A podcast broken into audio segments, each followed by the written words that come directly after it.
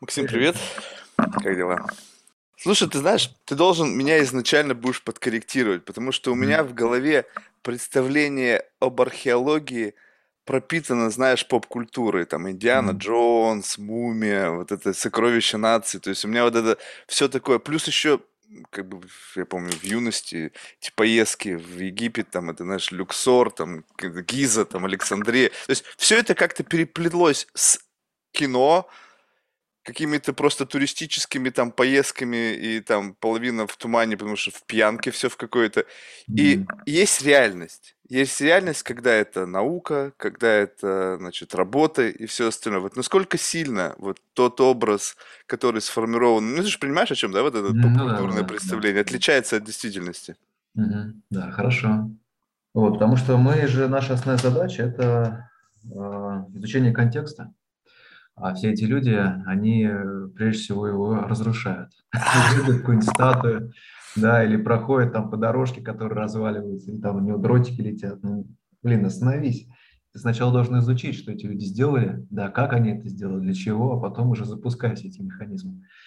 Вот. А, то есть изучение контекста. А эти люди занимаются поиском вещей. То есть это археология тоже, но это археология на самых таких ранних этапах своего развития, когда ее можно было бы называть антикварианизмом. А, Да, люди искали какие-то выдающиеся, как правило, целые вещи музейного качества, да, а все, что эти вещи окружает, то, ну, то что называется археологический контекст, а, их не интересовало. Просто потому, что они тогда не задавали эти вопросы. Потому что казалось очевидным, что вот эти вот целые, красивые, классные штуковины, они составляют э, суть нашего знания о прошлом.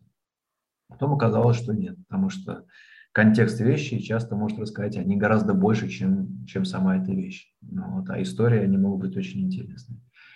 Вот, это, это настоящий детектив. То же самое, что а, прийти на место преступления, да, найти труп и сразу же его утащить на, на- какие-то исследования, да, не изучив обстановку. Ну Вот. Ну, какова вероятность того, что ты придешь потом к правильным а, объективным выводам? да? Не очень велика, что ты поймаешь преступника.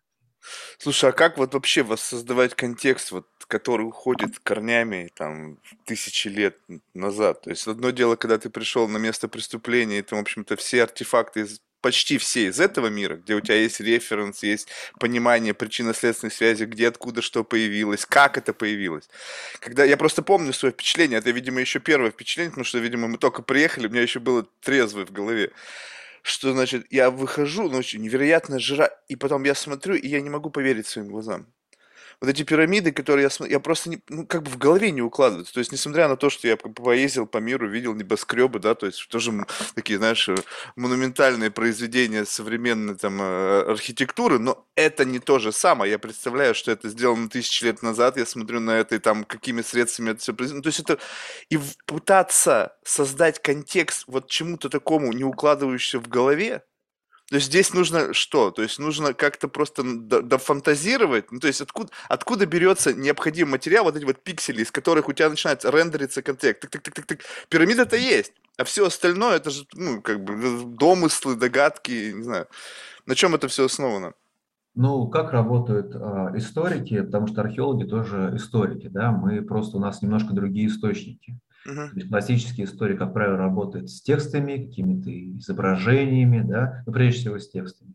А, там, египтология тоже зарождалась прежде всего как наука филологическая, только затем уже она стала интегрировать в себя археологию. Хотя, конечно же, какие-то вещи на территории Нильской долины находились испокон века, веков, и там те же самые римские императоры какие-нибудь, да, тоже уже вывозили всякие египетские а, диковины. Так вот, а, мы работаем с историческими фактами.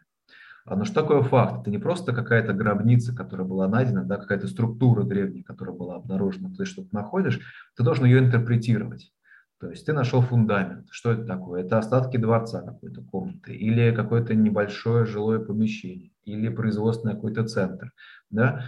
А вот ты, значит, что-то раскопал, описал, потом интерпретировал, а, то есть предположил назначение и какую-то датировку предложил. И вот после этого твоя находка становится историческим фактом. И вот из этих вот исторических фактов, да, они какие-то такие точки, а, не просто на какой-то линии, а в пространстве. Вот э, из этих точек э, выстраивается общее понимание, но их нужно будет связать.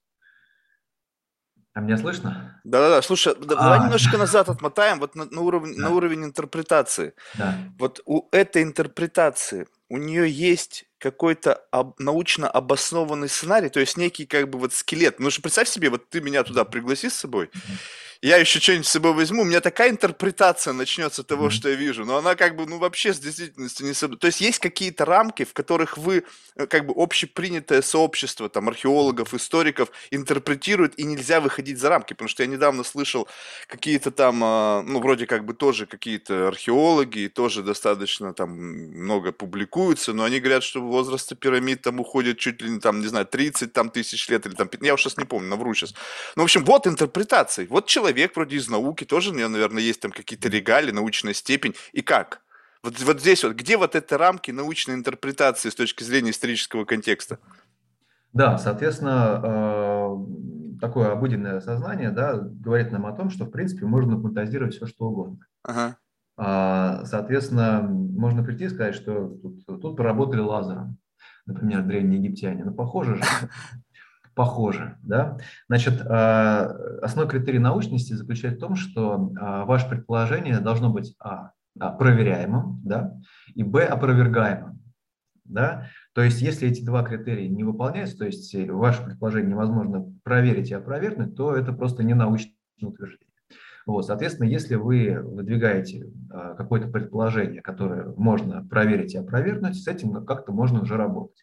А дальше а, начинается долгая история работы с источником, потому что, естественно, любой исследователи, египтологи тоже люди, они все принадлежат какой-то культуре, они все выросли в какой-то среде, да, он может быть выходцем из, э, там, я не знаю, лондонской аристократии, а может быть э, каким-нибудь там э, немецким бюргером, а может вообще быть потомком каких-нибудь там российских, российских крестьян. Да? Либо реднеком из Миссури. Да. И, соответственно, люди с разным жизненным опытом, с разным культурным бэкграундом, они будут одни и те же исторические факты интерпретировать по-разному. И там, где, там, скажем, какой-нибудь советский ученый увидит аналог крепостного крестьянства в Древнем Египте, а, выходец из Западной Европы увидит, а, например, элементы свободного рынка и, соответственно, каких-то там более-менее свободных крестьян, которые обладали какой-то экономической инициативой. Вот. Ну и, как правило, истина находится где-то посередине. Это очень долгий процесс, на самом деле, проверки научных предположений, теорий, это совершенно нормально. Наука – это высококонкурентная среда, и, соответственно, чем больше источников вы сравниваете, тем, в конце концов, более полную картину вы поним... получаете. Но, опять же, а, проблема заключается в том, что до конца перевести вот этот… А чем, собственно говоря, археология занимается? Да? А, то есть мы у нас основной источник – это прежде всего материальная культура, но это лучше шире сказать, не только материальная культура, потому что это артефакты, да, а, но еще и экофакты. То есть э, то, что остается от живых организмов, э, какие-то из них э, использовались людьми, там, да, там, скажем, остатки прирученных животных или окультурных растений, какие-то из них были просто фоном таким природным. Вот. Но это все, соответственно, тоже археологи изучают. Тут много всего остается, помимо костей или каких-нибудь там макроостатков растений. Макроостатки – то, что можно увидеть глазом, ну, условно говоря, то, что толще э, волоса, да, то есть больше толщины волоса, э, какие-нибудь там семена или листья, цветы, то, что часто очень находят дренидиты. Окаменелые они, либо они вот прямо в каком виде они находятся? Ну, они, как правило, встречаются в трех э, видах э, по всему миру, и в том числе в Нильской долине. Э, они могут быть высохшими, то, что наши коллеги называют desiccated. Mm. И, например, на территории России это редкость, да, а в Египте это обычное дело, особенно там где-нибудь э, на юге Египта, либо на севере Судана, где дождей практически, э, ну, очень мало, вот, и поэтому там органика очень хорошо сохраняется.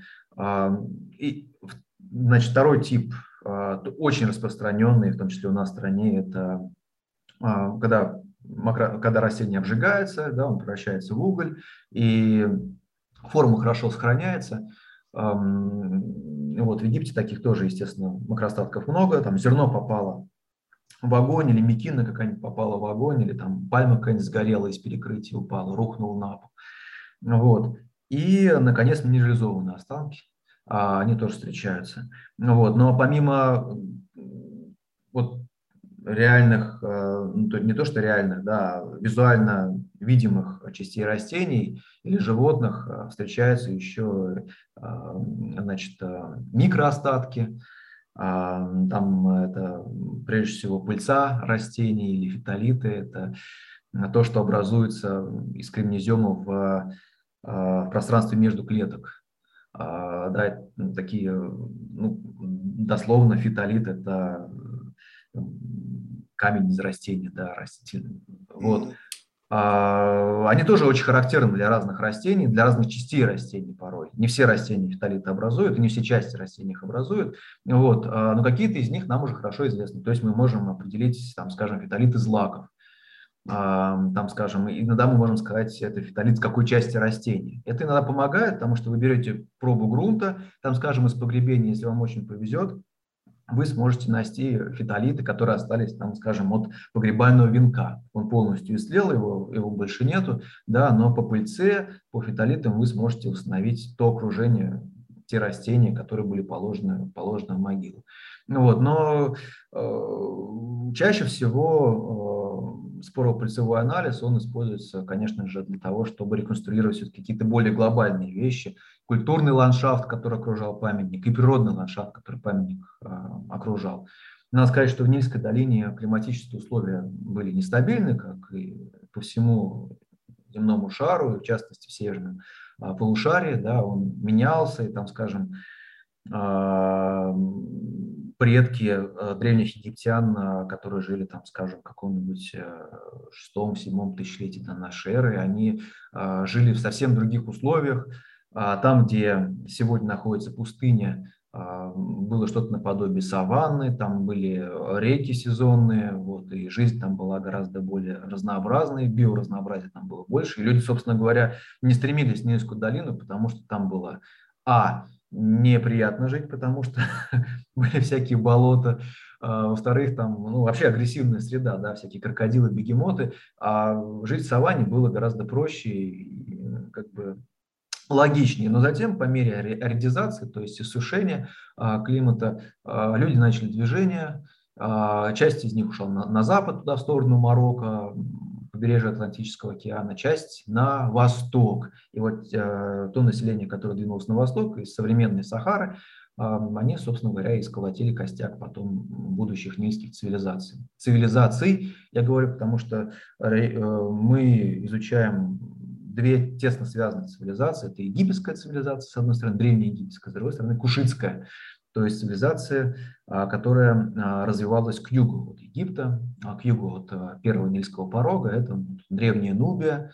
Там тоже было все очень интересно. И даже в какое-то время кушиты смогли в первом тысячелетии до нашей эры примерно 100 лет завоевать Египет. И, в общем, ну, это отдельно большая интересная история. В общем, по большому счету, ареалы распространения этих двух цивилизаций, они приходятся на современный Египет и, грубо говоря, на современный Судан. Ну, хотя это, конечно, условность сегодня, и граница-то была проведена в колониальные времена, но примерно так оно и получилось, да, потому что англичане тоже были не дураки, они соотносили, а, соответственно, а, деление, административное деление, вот в частности с географическими условиями.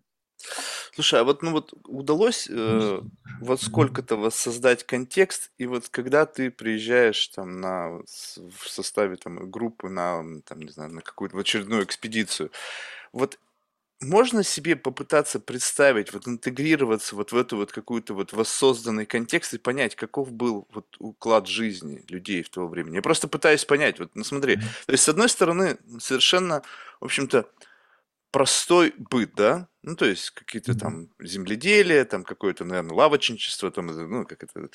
Лавочничество. Ну, ну, в смысле, там, какой-то, ну, в общем, что-то они делали, создавали, в общем, как это называется, там, как это, крафтманшип, что это, то есть руко, рукоделие, ну, то есть вот это вот что-то, да, вот, и в то же время как-то вот совершенно не вкладывающая в голову вот подобные постройки. Ну, то есть как-то вот одно с другим не вяжется. То есть, с одной стороны, в общем-то, достаточно простой, я не, по современным наверное, стандартам, хотя я не знаю, да, сейчас говорю, могу полнейший бред, то есть ты меня поправляй, как будто бы примитивный быт. И бам, и тут рядом строительство, которое, я не знаю, затянулось там на десятилетия, может быть, на сотни лет. Вот как вот из вот этого получилось вот это? Mm-hmm. И причем как бы отголоски подобного встречаются как бы в разных уголках мира, там эти Гадбеки, Теппи, там это вообще там какие-то там уходящие, там еще, еще дальше, в Мексике пирамиды, по всему миру что-то подобное есть. То есть как будто бы в разный момент времени существовало как будто бы вот, ну, то вот примитивное общество и какая-то вот странная, связанная с возведением каких-то там монументальных объектов, еще какая-то группа людей, которая существовала в одно и то же время. То есть как это вообще увязалось? Угу. А, вот у меня такой э, наводящий вопрос, ну, прежде чем на него, на, ага. на ваш вопрос ответить, да, вас э, не смущает такая ситуация, что в 70-х годах э, люди, используя печатные машинки и какие-то совершенно примитивные компьютеры, умудрялись летать на Луну. А сейчас эту задачу они выполнить не могут, хотя, казалось бы, у нас настолько продвинутые технологии. Не говорит ли это о том, что а, просто в древности, ну, в 70-е годы, все-таки это уже полвека назад, да, люди имели доступ к каким-то а, тайным знаниям, возможно, подаренными древней ну, цивилизации. Подожди, ты, ты переворачиваешь. В 70-е годы я, была я, дру, я, другая идеология. Я, я, к тому, что, я к тому, что, а, естественно, египтяне, обладая определенным набором технологий, да, постепенно развивались но, а, соответственно, технологии нужны, и они э, хороши и хорошо работают тогда, когда есть соответствующая задача. Вот там, скажем, в 70-е годы была задача полететь на Луну, и она была реализована. Вот, потом такая задача не ставилась, да, какие-то определенные цели были в, э, в этой лунной гонке достигнуты, после этого, соответственно, задачи такие уже больше человечество не ставило, сконцентрировалось на чем-то другом. Ресурс направило на, там, скажем, био, на развитие биотехнологий, да, микро, микроэлектроники и так далее. Ну, условно говоря, я тут не, не, не согласен. Я хочу как раз-таки да. вопрос-то к природе возникновения этой задачи ну, скажем, полететь на Луну, ну, вроде как бы маячило всю жизнь. Mm-hmm. Какой-то объект, да, то есть всегда вот он ночью восходит, утром исчезает, то есть вроде бы как бы было интенция это. Mm-hmm. Вот построить что-то. То есть у них даже в голове, откуда этот концепт? То есть они взяли его с гор, просто кто-то смотрел на горы, был, блин, давайте свою гору сделаем и под горой похороним нашего фараона. Откуда взялась концептуально вот эта структура? Потому что полететь на Луну вроде как бы интуитивно понятно. Объект какой-то на небосклоне, и как-то туда можно, наверное, разобраться. И, в общем-то, отсюда и пошло. И плюс, когда это возвели в рамках соревнования, да, между странами, это стало да. вполне себе еще и как бы неким топливом. Ну, давай, мы быстрее американцев это сделаем, и, в общем-то, будем, будем на, на фоне, там, не знаю, глобальной политики выглядеть лучше. А вот там-то что интенция да. было? Так вот, а, здесь примерно то же самое. Вот как идея на полететь на Луну, она, она кажется вполне логичной, да, это некая цель, некая задача, которую можно достичь. А, и, а, и самое главное, итог, он вполне понятен, да прилетел туда или не прилетел. Вот, и э, там, скажем, ворочать э, большие глыбы, камни люди тоже научились, как показывают, например, там последние раскопки последних 20-30 лет а, в Турции, там Гибеклит ТП, например, а, они научились э, вообще за тысячи лет до строительства пирамид. А потом эти навыки, они постепенно шлифовали, и в том числе на территории Нильской долины. А, учились работать с камнем, э, значит, э, все больше и больше глыбы а, его использовали. И сама идея о том, что можно построить что-то очень большое из этих больших камней, она тоже, видимо, зародилась довольно давно. Их начали складывать постепенно друг на друга.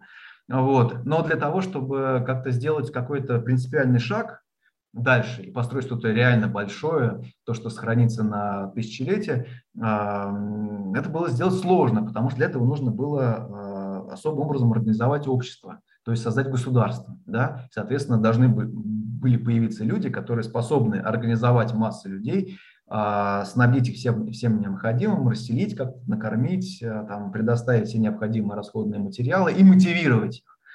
Да? А у египтян, судя по всему, была довольно сильная мотивация. Они считали, что э, их царь является единственным существом, которое способно общаться с э, богами а, напрямую и доносить до них чаяния египетского народа. И более того, ну, они там, а, судя по всему, полагали, что мир, он, точнее, наше существование, оно циклично, и э, циклы эти, ну, сам, самый такой базовый цикл – это суточный, да, и, вероятно, египтяне полагали, что чуть ли не каждую ночь мир создается заново. И эти, этот двигатель его нельзя было остановить. А царь это был единственный, такой единственный инженер, который мог поддерживать этот двигатель, в, э, этот двигатель в рабочем состоянии, потому что он мог понимать богов и мог с этими богами разговаривать на их языке, потому что сам обладал божественной природой. Это, если очень Слушай, а как это им вменили вот это же? Там не было, ну там наверняка же были люди, сказали, чуваки, да вы что, гоните? Ну, какой, какой же вы, какие боги? Или вообще такой ментальности, как бы скептицизма в отношении вот этого божественного, божественной коммуникации не было среди ну, что людей? Такое, что, такое, что такое мифология? Часто считают, что мифология – это самое начало науки. Потому что наука нам сегодня объясняет, каким образом функционирует мир. И мифология – это самый первый способ объяснить то, каким образом функционирует мир. И до определенного, а, до определенного момента это объяснение, оно вполне рабочее. Да? Да? То есть, э, там, скажем, вы верите в то, что какой-то бог обеспечивает дождь. Вы ждете, нет дождя, вы приносите ему какую-нибудь жертву, там, закалываете барашка или скидываете какую-нибудь женщину в синод а, еще ждете, и потом дождь случается, работает. Mm. Соответственно, пока, пока у вас не появляются новые данные относительно того, как перемещаются там воздушные массы, да, вообще как дождь происходит, а, значит, вас это объяснение устраивает. Это не всегда работает, но в конце концов а, после не всегда означает результате, но человеку очень свойственно выстраивать такого рода они очень понятны, да, там, через неделю после того, как барашка зарезали, все-таки дождь случился, да, что, ну, может быть, кто-то там в общении еще себя плохо вел, и поэтому, или, или там, э, не знаю, злословил, или э, занимался прелюбодеянием, поэтому вот так эффект был отсрочен. Но в конце концов сработал, значит, сработал. Мифология, она просто объясняет, как мир функционирует. Вот. И, соответственно, э, на том уровне развития и знания о мире, который был э, характерен для древних египтян, это их это объяснение того, как функционирует мир, вполне устраивало. Вот. И они, видимо, полагали, что, а, почитая богов, а, поддерживая царскую администрацию, там, платя налоги, они вносят свой вклад в спасение этого мира. Ни много, ни мало. Вот. Потому что они э, заставляют богов работать ну, божественные силы, да, потому что они вообще-то неупорядочены, там, скажем, и там, где, куда не распространяется политическая власть египетского царя, на какие-нибудь пустыни, например, там все идет в разнос. Там эта машина работает плохо, двигатель работает неровно, там троит, и поэтому там либо очень жарко, либо очень холодно, либо там вообще море, либо пустыни, либо горы, либо реки текут в другую сторону. А здесь, на территории Низкой долины, все устроено наилучшим образом. Ветер все время практически дует с севера, за редкими исключениями. А река, наоборот, течет э, с юга на север, то есть коммуникации очень упрощены, да, либо ты плывешь по течению, либо по ветру. А, вот. Потом э, не то чтобы очень жарко, как на, территории современного Судана, но не то чтобы очень холодно. Каждый год происходят разливы Нила, который, при, э, Нила, который приносит на поля плодородный ил. А, вот. Сама по себе земля плодородная. А, большое количество богатств сокрыто за пределами Нильской долины, там, скажем, золото, медь, полудрагоценные камни, огромное количество строительного камня. В общем, все устроено идеальным образом. Но эту машину нужно поддерживать. Э, они, видимо, считали, да, а, соответственно, строительство пирамиды, вообще погребение царя, правильное погребение царя, это такой своеобразный запуск его обратно к богам, вот, а, что необходимо совершенно для того, чтобы эта машина продолжала функционировать. Вот. Ну а дальше уже начинаются различные организационные моменты. До, того, до начала Древнего Царства, собственно говоря, мы со строительства первой пирамиды начинаем новую эпоху в развитии египетской, египетской цивилизации. Условно ее можно вообще всю историю египетской цивилизации представить как такой большой торт. Там такие толстые коржи, бисквит, примерно по 500 лет, древнее царство, среднее царство, новое царство. Да, там древнее царство, эпоха строительства великих пирамид, среднее царство, такой промежуточный период, очень интересный, но малоизвестный широкой публике, когда тоже строили пирамиды, но они были немножко другие. Вот. И потом новое царство, там эпоха Рамзесов, каких-нибудь там э, Эхнатона, Имнахотепов, э, тогда же жил знаменитый Тунхамон, да, эпоха Египетской империи. А между ними такие прослойки, они не очень толстые, но зато насыщенные событиями, как крем калорийный, да, а, это переходные периоды, когда египетское централизованное государство слабело или даже разваливалось. Вот. Эм, видимо, это была эпоха определенного, там, ну, мы не можем сказать гражданского противостояния, да, но, по крайней мере, войн на территории самой Низкой долины, там торгались различные а, и завоеватели тоже. Вот. Но в конце концов египетское государство все время выходило из, из этих периодов обновленным. Так вот, а, значит, эпоха Древнего Царства, она начинается с третьей династии. До этого была первая, вторая, еще нулевая. И сегодня еще выделяют династию 00.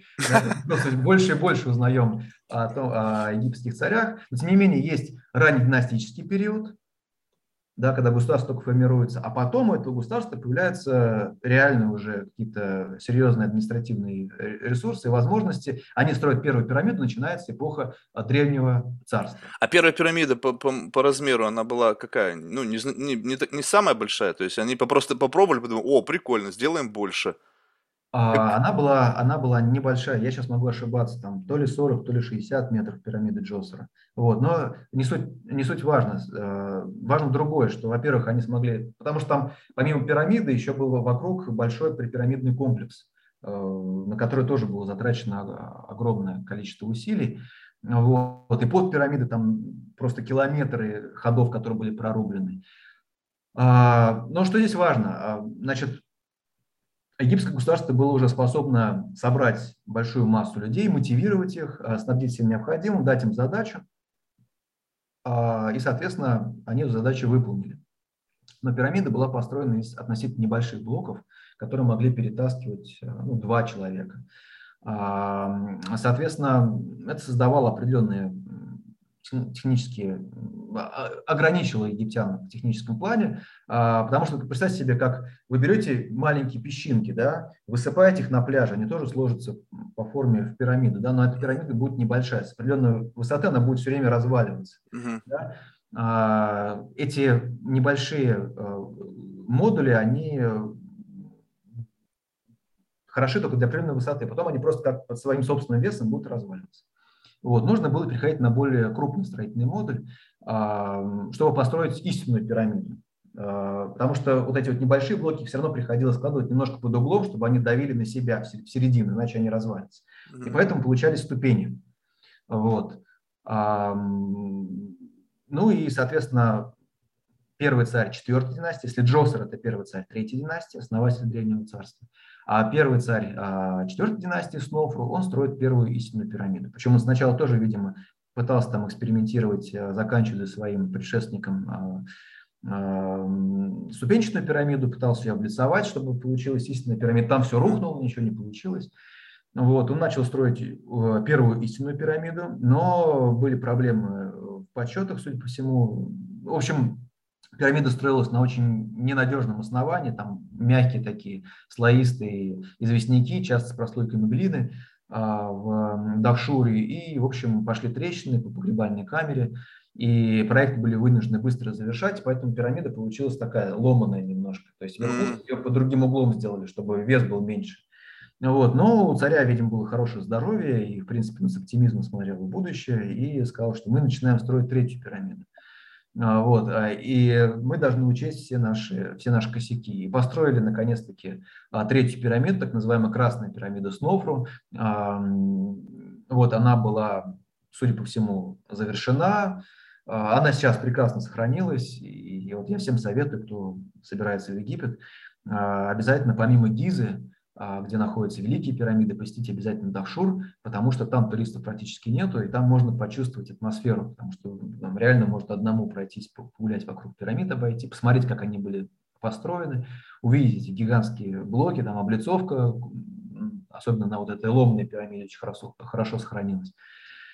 Вот, э, соответственно... Подожди, что перебью. Получается так, что на, на момент построения э, первых пирамид у людей были достаточно неплохие, э, ну, как бы с точки зрения науки, э, представления там о геодезии, материаловедении, инженер, ну, то есть как, они же это скон- они, спланировали, да. сконструировали изначально в уме, как некую конструкцию, потом, наверное, сделали какой-то там рисунок, там, не знаю, схематически все объяснили, поняли, как, откуда, логистически, ну, то есть как бы это уже представление идет на уровне... Я даже сейчас вроде бы как бы в современном мире живу. Сейчас я скажу, так, давай-ка спро- спроектируй все это в своей голове, там, собери людей, там, не знаю, своих друзей, давайте мы построим пирамиду. Хрен, у нас ни хрена не получится. Ну, как бы абсолютно ноль. А получается, тогда уже было что-то, ну, научная школа, э, где-то этому учили, учили зачем? Они как бы готовились к этому, то есть как бы процесс построения, либо это постепенно, как вот эти вот каменщики строили какое-то жилье, они из поколения в перед... поколение передавали навыки, кто-то за этим наблюдал и превратил это в науку. Как, как, откуда вообще вот этот вот, как бы понятийный аппарат сделался с точки зрения необходимых знаний для вообще даже планирования подобных строительств? Да, но вот э, между строительством первой пирамиды, э, вот этой из небольших блоков, да, хотя там тоже уже большие блоки использовались, но в погребальной камере, гранитные. А, там гранитный саркофаг, он сложный из довольно крупных уже каменюк. А, вот. И созданием египетского государства, появлением египетского государства ну, прошло несколько столетий, там, 300, может быть, 400 лет. Вот. Все это время египтяне не стояли на месте. Все-таки там 300-400 лет – это много. Да? Это то, что отделяет нас от Петра Первого. Все это время египтяне учились работать с камнем. А, да, они не строили пирамид, но они строили так называемые мастабы. А, то есть э, мастаба в переводе с арабского означает заваленка. Это такие, э, ну, как правило, кирпичные конструкции во дворах арабских домов, где сидят мужички, вот, вот вроде наших скамеек, но только сложные из кирпичей. И курят гашиш. Э, ну, или там, да, или еще что-то, пьют чай, там, кофе, разговаривают, обсуждают там что-то вот, урожая. А, да, и, соответственно, по большому счету это просто могильный холм, который был обложен камнем, потом его стали делать просто из камня, да, а, такая вот надмогильная конструкция. Вот. А в погребальных камерах, а, соответственно, были уже тоже стены были облицованы камнем, часто там делались перекрытий из э, мощных каменных балок, делались так называемые опускающиеся двери, а, вот, а, тоже из камня, и ходили они там, по каменным косякам, да, опускались.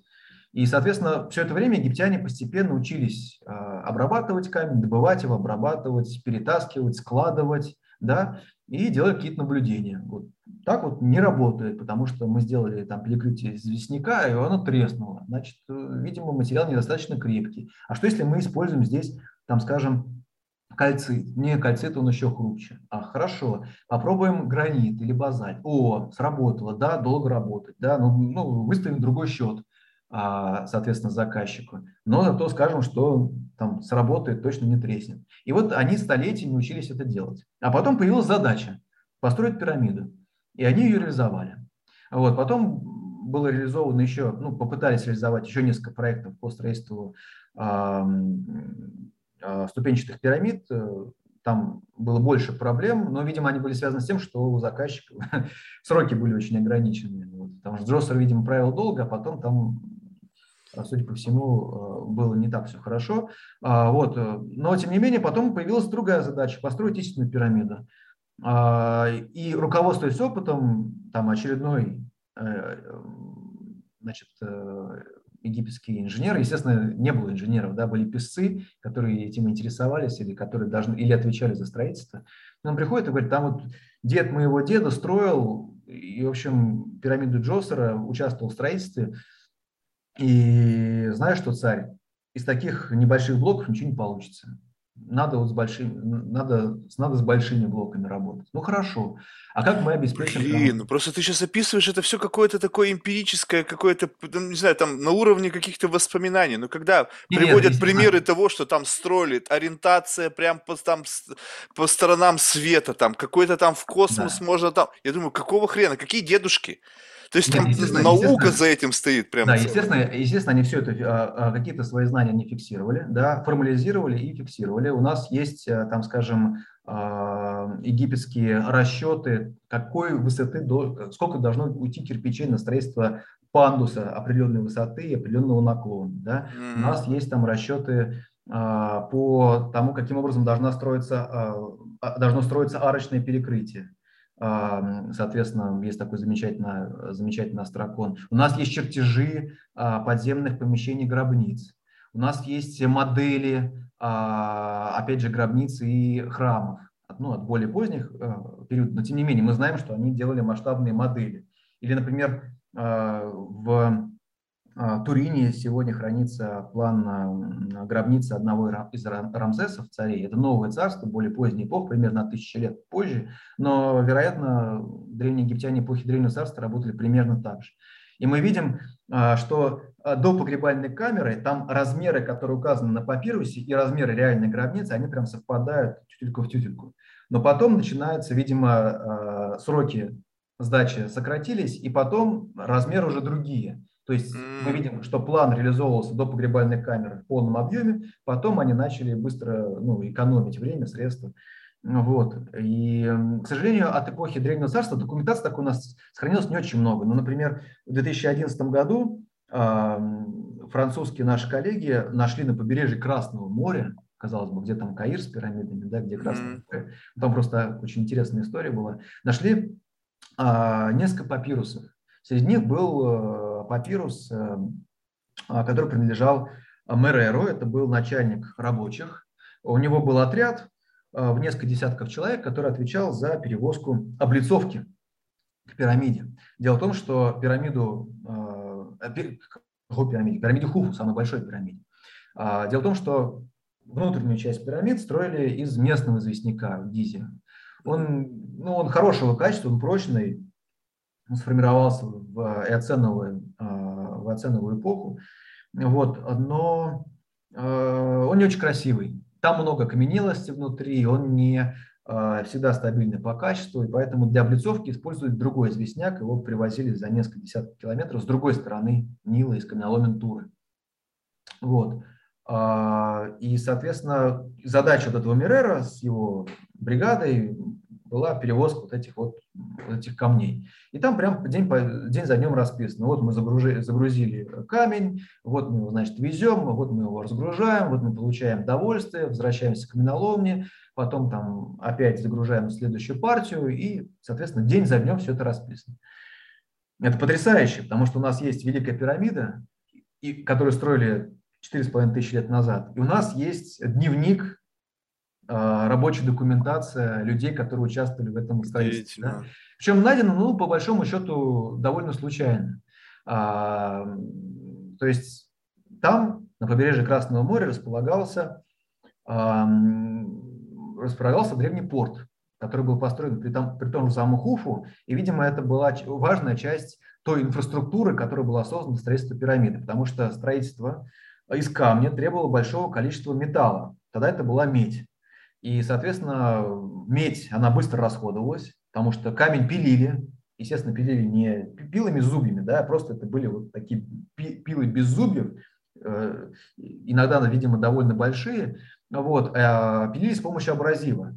Но, соответственно, от абразив должно было что-то двигать. Были, соответственно, медные трубки э, для просверывания, были вот эти медные листы для медные пилы для распиливания, соответственно, были медные теслы, которые тоже довольно быстро стесываются. В общем, металл Вот терпение уходил. у людей этого времени было. Ты да? представляешь себе сейчас миллениалов, посади, скажи, вот тебе медная трубка, абразив, пили.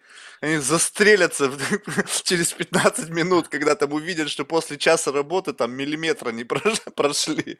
Но на самом деле а, такие а, эксперименты проводятся, и что а, вызывает большую гордость, проводятся одними из лидеров сегодня являются россияне. Вот ребята из антропогенеза, а, вот, они смогли сколотить команду, которая а, занимается такого рода экспериментами, и на них сегодня уже ссылаются наши иностранные коллеги, ну, прежде всего, западные. Да, потому что не хватает усидчивости, мотивации, да, и порой знаний, А, а вот э, наши ребята это делают и очень успешно. Они там и гранит обрабатывают, и а, значит, делают каменные сосуды, и пилят, и сверлят а, асуанский гранит. И, в общем, не асуанский гранит, а просто гранит, там, как правило, из наших, там, из-под Питера. Вот. Но, но тем не менее, вот да, такие, такого рода эксперименты проводятся, они тоже очень важны. Экспериментальная археология, она сегодня активно развивается, в частности в России. А у меня, например, мечта когда-нибудь, мы же работаем в Гизе около подножия этих пирамид, раскапываем гробницы чуть более поздние, вырубленные в скале. Вот. И такой, тот же самый эоценовый известняк, что в Гизе, в принципе, встречается у нас в, ну ладно, встречается в Крыму. И, может быть, когда-нибудь получится провести такой эксперимент, а, в Египте ли или там, на Крымском полуострове, вырубить, может быть, для начала просто шахту, ведущую в погребальную камеру. Потому что у нас есть ряд наблюдений, мы примерно по себе представляем, как это египтяне делали, с помощью каменных орудий, потом дорабатывая медными орудиями. Вот. Но это нужно попробовать. Вот. Понятно, что мы не занимаемся этим всю жизнь, мы дохлые там а, эти гуманитарии, да, но тем не менее попробовать понять, насколько это сложно, какие трудности при этом возникают, сколько вообще это может занять по времени. Потому что из этого может быть уже оценка того, какова была примерно, ну не стоимость, да, но насколько этому можно было себе позволить. Слушай, да? вот это классный вопрос. Вот экономика всего этого. То есть э, я просто пытаюсь понять. Но одно дело, когда там вот на, на рубеже, когда ты сказал, там в переходный период, когда там строили что-то, был какой-то конкретный заказчик. Ну там были, значит, люди, которые хотели построить дом, там какое-то сооружение, были каменщики. В общем, был как-то экономика этого понятно. Но когда и как бы правильно ты сказал, что в наше время есть там градообразующие предприятия, да, какие-то заводы, которые строились, и вокруг этого образовались города. Это как будто бы государство образующий проект. И mm-hmm. вот откуда-то нужно взять на это деньги, потому что экономика этого страны, то есть это не какой-то там развлекательный центр, куда все будут ходить и платить какие-то деньги, это вот что-то, что там, не знаю, просто гробница. Соответственно, нужно где-то взять капитал и платить людям, рабочим. То есть это как экономика всего этого процесса работала? Mm-hmm. Ну да, я сейчас буквально две минуты раска- расскажу ага. Мирера, потому Давай. что мы его оставили, а дядька был интересный. Так вот, а, э, этот порт на берегу Красного моря в районе а, Вадиль-Джарф, а, он был очень важен, поскольку через него поставлялась Синайская медь, угу. важнейший ресурс. И к, вот эти папирусы, они, э, э, папирус с вот этим дневником, он датируется последним известным годом строительства пирамиды Хуф. И вообще последним, точнее, известным годом жизни Хуф. Вот. А, то есть мы предполагаем, что строительство уже завершилось или было близко к завершению. И Мерера отправили а, в этот порт, а, видимо, для того, чтобы его законсервировать. А, и там были такие длинные галереи, где хранились детали от кораблей, куда складывали там всякие сосуды с водой, там какие-то расходники, провизию. Ну, вот все это нужно было законсервировать до будущих поколений, может быть, до строительства будущей пирамиды. Вот. И Мирер, он хорошо работал там с крупными каменюками, да, он так приказал, вырубим большие камни, спустим их по мокрой глине в эти галереи и входы замуруем. Вот. И когда эта работа была проделана, он, видимо, посмотрел на свои документы, которые он с собой привез, непонятно по каким причинам. Вот. И решил, что все, ну, строительство пирамид закончилось, порт мы законсервировали, а эта инфраструктура сворачивается, мне это все больше не нужно. Он взял, скомкал и выкинул, прямо при входе в одну из галерей. И потом, спустя вот 4,5 тысячи лет, французы это дело обнаружили. Слава богу, там дожди бывают редко, поэтому папирусы эти э, очень хорошо сохранились. Э, нам просто повезло, он мог выкинуть их где угодно в пустыне. Он мог выкинуть их в низкой долине, они бы там сгнили в районе Каира, от них бы ничего не осталось. Но он почему-то их привез, возможно, потому что проект еще не был завершен, он должен был продолжать отчитываться, или, я не знаю, вести какие-то записи, или они были важны как, не знаю, память. Мы не знаем, что у него творилось в голове, но он выкинул их именно в этом месте, где они сохранились. Огромное количество документации, к сожалению, не дошло до нас. Но вот благодаря таким вот случайностям, и, видимо, в будущем мы будем находить больше. И в том числе когда-то будут появляться и новые памятники, связанные с строительством Великой пирамиды. Вот. И мы будем узнавать все больше и больше. Теперь, что касается экономики. Вот. А, надо понимать, что древности, естественно, она функционировала а, несколько иначе. А вот представьте себя на месте древнеегипетского царя, вы собираете налоги, да?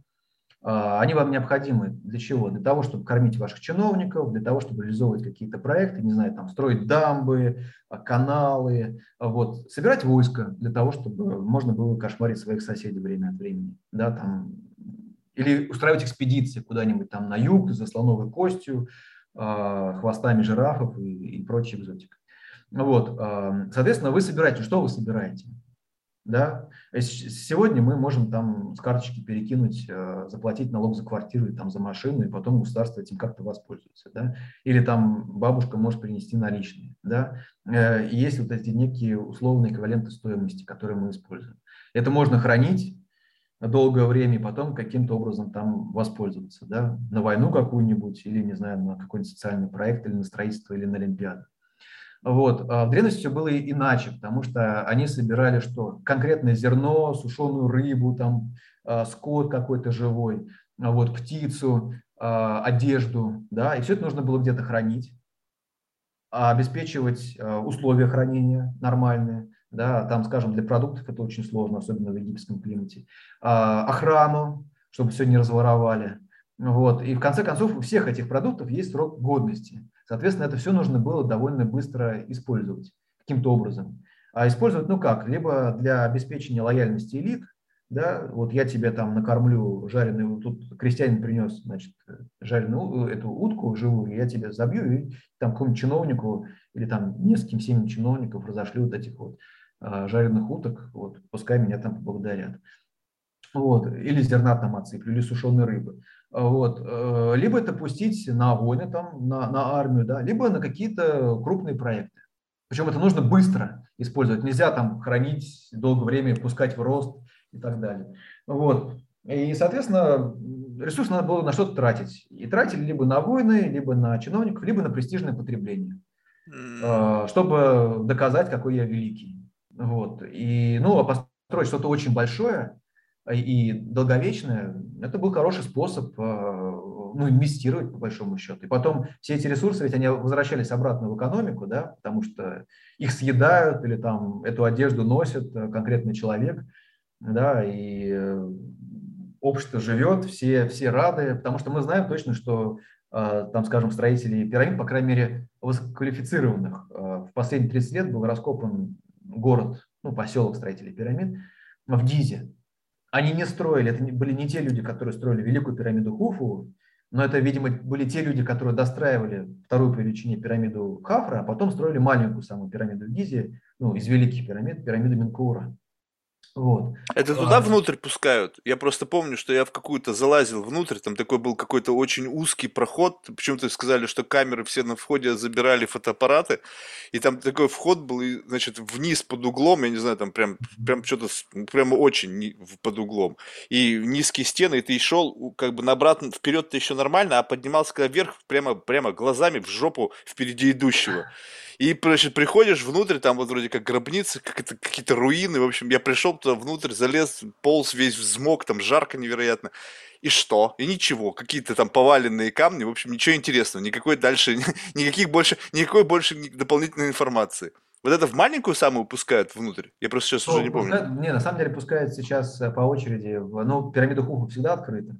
Вот, потому что это такой, э, как говорится, э, топ, да, а пирамиды Менкура и Хафра их по очереди открывают, вот, их временно закрывают на реставрацию, там, ну, потому что кто-то надписи оставляет, кто там, в общем, их надо почистить, э, привести в порядок, а потом их опять открывают. Поэтому, в принципе, у современных туристов есть возможность э, там за два приезда в Египет, например, посетить, в принципе, все гробницы, ну, все, все пирамиды, если повезет. Вот. И, соответственно, да, нам известен этот поселок строителей пирамид, и мы там проводились очень интересные и качественные археозоологические исследования, археоботанические исследования, и мы точно знаем, что их хорошо кормили. Причем тоже была дифференциация, там, скажем, а, администраторов кормили прежде всего говядиной, вот, а обычных рабочих, но как обычных, это тоже не те люди, которые таскали, видимо, перемещали все эти блоки, это были, или, по крайней мере, это не самая грубая рабочая сила, вот, а все-таки специалисты по работе с камнем. Вот их э, кормили, как правило, бараниной, э, либо, ну, даже лучше так сказать, э, мясом ягнят, потому что это все были молодые животные, либо козлят молодых. вот, которые, видимо, происходили из, из хозяйств. В общем, все были довольны тем, что эти ресурсы тратятся таким образом. Ну вот, и потом ты еще и мир спасаешь. И, и потом, как показала практика, это, конечно, шучу, об этом древние египтяне не думали, но это было очень хорошее вложение, потому что эти теперь пирамиды, они работают уже, ну, сколько поколений, да, обеспечивая, обеспечивая огромное количество э, людей, которые заняты в туристическом бизнесе. Причем со времен Геродота э, все это работает, и это были очень грамотные вложения. Египет а, а есть оценка, какое количество людей было задействовано во всем этом? Просто ну, э, всех накормить, все довольны, как-то такой немножечко, как бы, знаешь, из, из разряда там кумбая, вот это, все счастливы. Что-то как-то верится с трудом. Все-таки там, мне кажется, и было принуждение, рабский труд, нет? А, ну, а, что мы точно знаем? А, мы знаем, сколько примерно жило людей в этом поселке строителей пирамиды. Это был поселок не для строительства Великой пирамиды. То есть, возможно, для строительства Великой пирамиды он был несколько больше. Он просто был потом уничтожен, судя по всему, либо каким-то селевым потоком, либо сильным разливом Нила. А, мы просто знаем, где находится мусорная куча от этого поселка. То есть, когда он был разрушен этим катаклизмом, все дома разрушили, а, снесли, и этот мусор, образовавшийся строительный, его просто, ну, даже не строительный, да, как это назвать, э, от разрушения – да, его взяли, перекинули через холм. Mm-hmm. Вот. А, там огромная такая вот мусорка находится, и ее еще предстоит толком исследовать. То есть там не будет никаких конструкций, судя по всему, но то, зато там будет большое количество печати каких-нибудь, там керамики, а, костей животных, макроостатков растений. Все, к сожалению, в перемешанном состоянии, но тем не менее статистика, наверное, здесь будет работать, особенно учитывая то, что мы, в принципе, знаем, к какому времени все это относится. Да, то есть там датировка, она, в принципе, довольно точная. Это первая половина четвертой династии. Строительство пирамиды Хуфу и затем Хафа. Вот. 4-5 тысяч человек. Это были, э, видимо, профессиональные рабочие, которые находились на строительной площадке круглый год. А, вот. На Помимо протяжении... этого... Что? На протяжении скольки лет? А, но если речь идет о пирамиде Хуфу, то обычно считается, что лет 20 примерно. Вот. Э, у нас нет точных данных, у нас есть античная традиция, у нас есть а, мы знаем, сколько правил э, царь Хуфу, и поэтому 20 лет, может быть, несколько больше, а, происходило строительство Великой пирамиды. А, но помимо этого, естественно, нужно было камень э, дотаскивать из каменоломен. Вот. И есть предположение, что значит, камень концентрировался в каменоломнях, а затем в период разлива, когда а, поля были покрыты водой, и, в принципе, высвобождалось большое количество рабочей силы, которые ну, сидели просто на этих мастапках на своих, и делать им было нечего. Тогда, а, видимо, их призывали на государственные работы. То есть это был своего рода такой призыв, как советскую армию, их там кормили, поили, вот, может быть, они еще с каким-то приварком возвращались семьи свои, вот, но, тем не менее... Если возвращались. Ну, да, то есть, а, по, к сожалению, да, раскопан еще и некрополь строителей пирамид. Опять же, это, как правило, люди, которые э, были все-таки профессионалами и занимали довольно ну, относительно высокий статус в египетском обществе, но тем не менее мы видим, и опять же, эти материалы пока не опубликованы толком, но у нас есть только предварительные данные, там египтяне с ними работают, потому что египтяне копали этот некрополь. А, мы знаем, что люди эти умирали довольно рано, 30-35 40 лет. А, в принципе, был в основном, как правило, предел, иногда и 25 предел древнеегипетской жизни. Они неплохо питались, а, но у них были часто стрессы, связанные ну, в период роста, то есть не доедали иногда в период роста. Вот. И потом а, часто довольно встречаются травмы компрессионный перелом позвоночника, значит, какие-то тяжести поднимали, а на конечностях переломы конечностей, часто заживленные. Есть несколько а, пробитых черепов, и их интерпретируют как а, бытовые конфликты. Вот. А, есть интересный скелет, там был найден карлица, которая, видимо, умерла во время родов. Вот все, все такие детали, они, конечно, как-то рассвечивают дополнительными красками быт строителей, быт строителей пирамид. Вот. И плюс вот к этим 4-5 тысяч э, человек вместе с администраторами, имеется в виду, э, добавлялось еще, возможно, там до 10, может быть, 15 тысяч э, человек во время разливов просто для перетаскивания, подтаскивания камня к строительной площадке. Вот. Э, это, была, это была сезонная работа, то есть раз в год на несколько месяцев вот этих людей привлекали. Соответственно, от, от, их, они где-то тоже должны были жить в Гизе, судя по всему, но они могли жить там в каких-то палатках или просто в каких-то шалашах. В общем, от них э, ничего толком не осталось, или, по крайней мере, мы пока не смогли найти эти следы. Это как, например, с древнеегипетскими экспедициями, которые отправлялись на рудники в каменоломни. Там по текстам получается, что там чуть ли не тысячи человек участвовали в каждой такой экспедиции. Но надо понимать, что их нужно было кормить, поить, и даже уже в эпоху Древнего Царства все равно это была сложная логистика, там нужно было доставлять все это из низкой долины, порой там на 150 километров вглубь пустыни. А, при том, что за день осела транспортировали с помощью ослов, мог пройти там километров 30, то есть это там, 5 дней пути в одну сторону, а еще э, есть разные подсчеты, то есть осел же тоже пьет воду, да, и тоже чего-то ест. Чтобы довести, довести одного осла с грузом, порой нужно было, ну, в зависимости от расстояния, нужно было там порой 4, 5, 6 ослов, да. Чтобы один с полезным грузом дошел, да, еще нужно вот как вот э, в ракетах. Провизию для, для слов еще. Я не знаю, какие там подсчеты по топливу ракетному, но там, условно говоря, чтобы доставить один килограмм груза на орбиту, нужно еще какое-то количество килограммов а, топлива потратить. Здесь примерно так же было все это. Вот. И у нас есть остатки жилищ, а, или даже лучше сказать не жилищ, а может быть каких-то вот а, камней, которые выкладывали вокруг каких-то там навесов или шалашей, но их вместительная способность, она там ну, 50-60, иногда 150 человек, но никак не тысячи. Это тоже большая загадка. Э, соотношению от письменных источников и реального археологического материала. Либо мы чего-то не понимаем, мы не находим, не видим каких-то свидетельств материальных, материальных э, и эти люди для нас незаметны. Вот. Либо письменные источники, они просто преувеличивают. Либо они вели подсчет каким-то другим образом. Например, записывали участники экспедиции всех людей, которые участвовали в организации. То есть и каких-нибудь лодочников, которые переводили по Нильской долине, там, и каких-нибудь крестьян, которые там помогали на этапе движения по вдоль Нила. Вот. Или, например, какие-нибудь отряды, которые курсировали туда-обратно, не оставляли никаких следов. То есть они пришли, поспали, там, там укрывшись каким-нибудь там пледиком каким-нибудь, потом возвращались обратно в Нильскую долину. Да?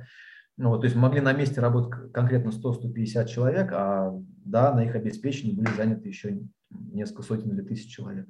Вот. В общем, это как бы тоже серьезная проблема, над этим, над этим надо, надо, думать. Вот. Но в любом случае, э, да, возвращаясь э, к строительству Великих пирамид, есть определенные подсчеты, э, они очень условные, конечно же, потому что мы не, не точно знаем, далеко не точно знаем, какова была численность населения Египта в этот период. Есть разные подсчеты, они основаны на продуктивности египетских земель и сколько было земель доступно в это время, но они варьируются там, от 500 тысяч человек до миллиона человек примерно. А, это эпоха, эпоха Древнего Царства. То есть это один район Москвы. Вот а, то, чем владел Хуфу, строитель Великой пирамиды. Или там Рамзес Великий, который вел, вел там завоевания, войны.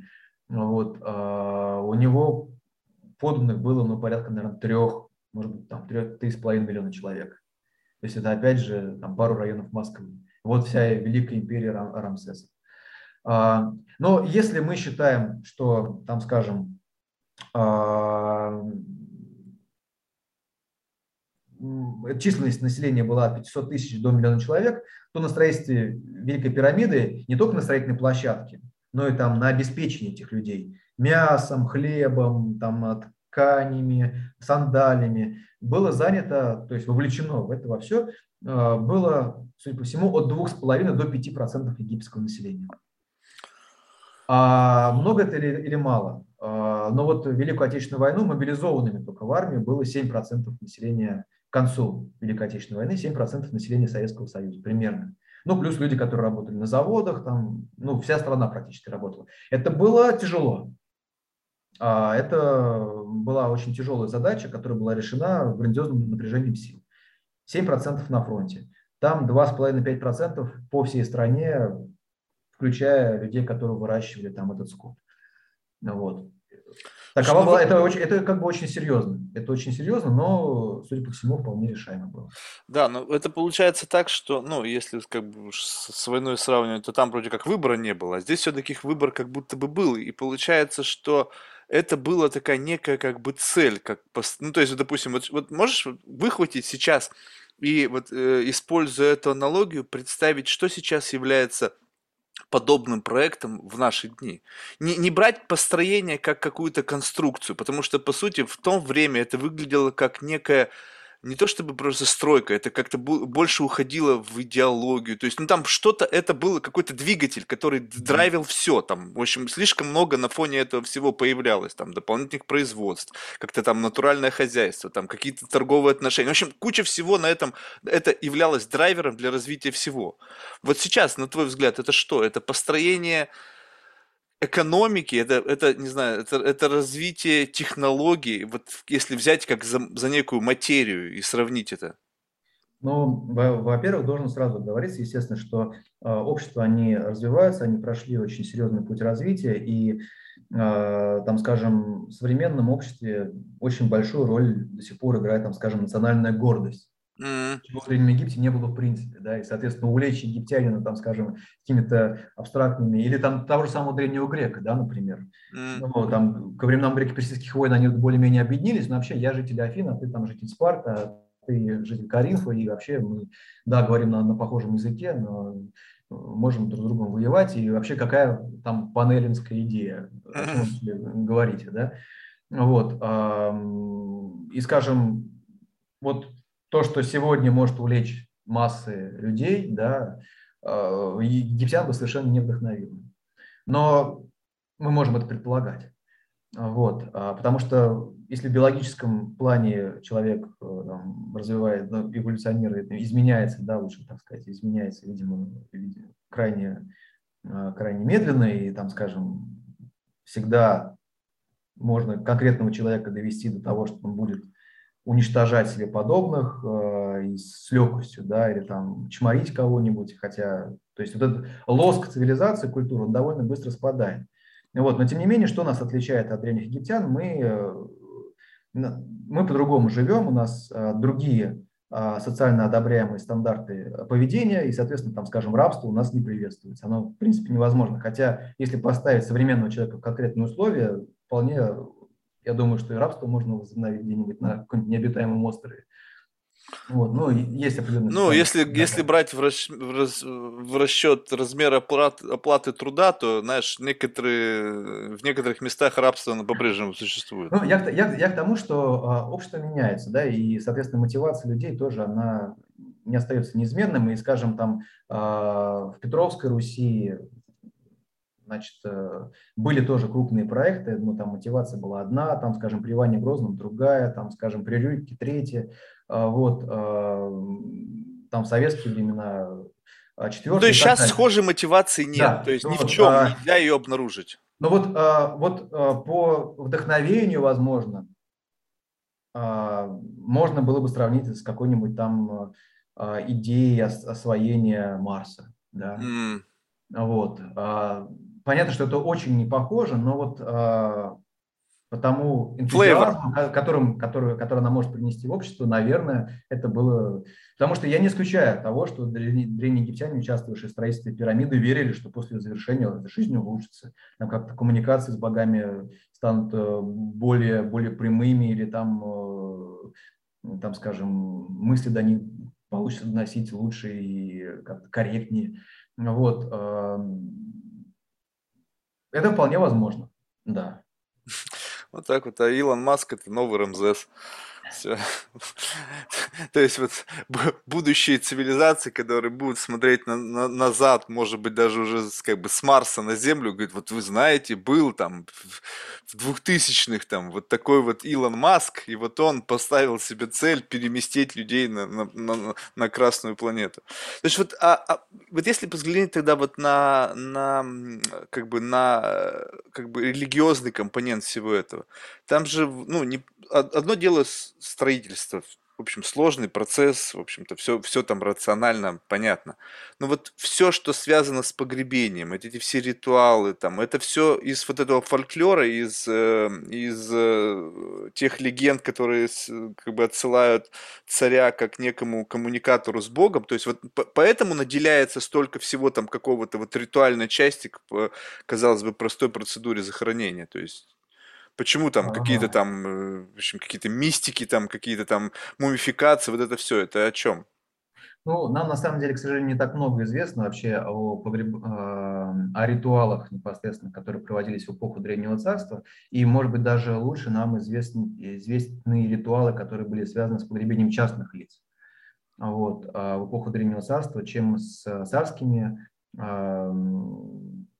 там, телами, то, что проводилось, просто потому, что до нас э, из частных погребений дошло ну, значительно больше массового материала, там, скажем, царских останков от эпохи Древнего Царства практически нет. Вот. А, и, соответственно, комплексы царские, они тоже, там все эти ритуалы должны были проводиться, судя по всему, в двух храмах. Один был в долине находился, туда, куда причаливала лодка с телом, царя, вот, а затем в пирамидном храме. И, как правило, и тот и другой храм, они сильно разрушены у каждой пирамиды, просто потому что они делались из ценных пород камня, они находились близко к долине, и, соответственно, в более поздние времена их первым делом растаскивали. Оттуда просто проще утащить камень, чем с, там, с, с пирамиды.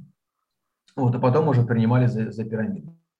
Вот, поэтому, к сожалению, а, источников у нас а, здесь не так много. А мы можем предполагать, что подготовка, она велась, возможно, не один месяц.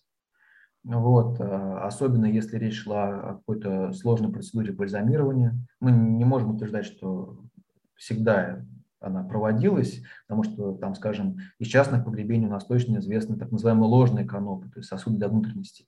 То есть египтяне понимали, что эта процедура долгая, дорогостоящая, а, сложная, а, вот, и поэтому они тогда имитировали. То есть вот мы как бы знаем, что есть мумификация, мы знаем, что это хорошо, но у нас не было там времени, возможности, силы, желания мотивации мы сделали канопы, которые символизируют, что мы об этом знаем, что мы как бы ритуально, ритуально произвели, вот, а похоронили так человека.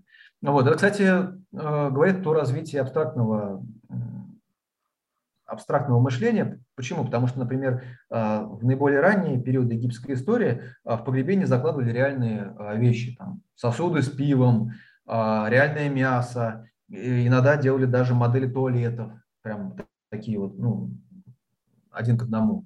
То есть ну, реальный мир пытались переместить в гробницу. А потом э, в голову пришла мысль о том, что вообще-то все это можно заменить либо изображениями, либо моделями. Слушай, вот эта потеря веры, вот ты говоришь абстрактное мышление, но абстрактное мышление, вот тут, согласись, появляется некий флейвор. То есть как бы как будто бы мы понимаем, ну да-да-да-да-да, типа, ну понятно, там загробный мир, в общем, никаких прак нет, давайте мы просто имитируем, представим, что в этих сосудах там органы, представим, что мы замумифицировали, но как будто бы это отход от жесткой традиции, потому что вроде как бы люди стали в это меньше верить и заменили просто ритуальной частью в знак как бы ну, просто согласия и подыгрывания вот тем стандартам или тем ритуалам из далекого прошлого, где люди реально верили, ну, какого хрена, как я без туалета в загробном мире, вы что, охренели?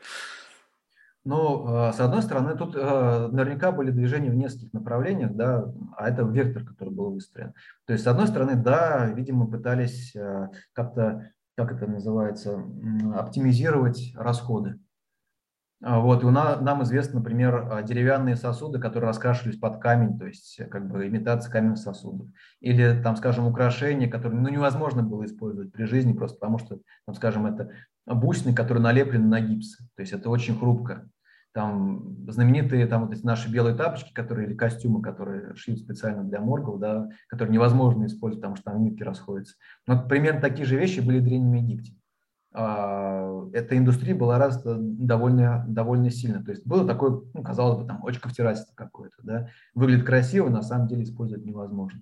Ну вот, это с одной стороны. А с другой стороны, а, ведь если вы используете модель, да, то это нереальный предмет. И, реаль... и египтяне наверняка отдавали себе в этом отчет. Соответственно, для того, чтобы эта модель функционировала, нужно было постоянно приходить в гробницу, совершать какие-то действия, либо говорить какие-то слова, вспоминать умершего. То есть, на самом деле, вы привязываете себя к э, месту этого погребения. Мы не знаем, что происходило, или, как правило, не знаем, что происходило там при мастабах раннего царства, там, первую, вторую династию. Может быть, их запихивают туда вот эти реальные вещи, и после этого все, я как бы сделал все, что можно, там у него реальные сосуды с пивом, все будет нормально все, забыли про бабушку с дедушкой или там про маму с папой, мы занимаемся другими какими-то делами.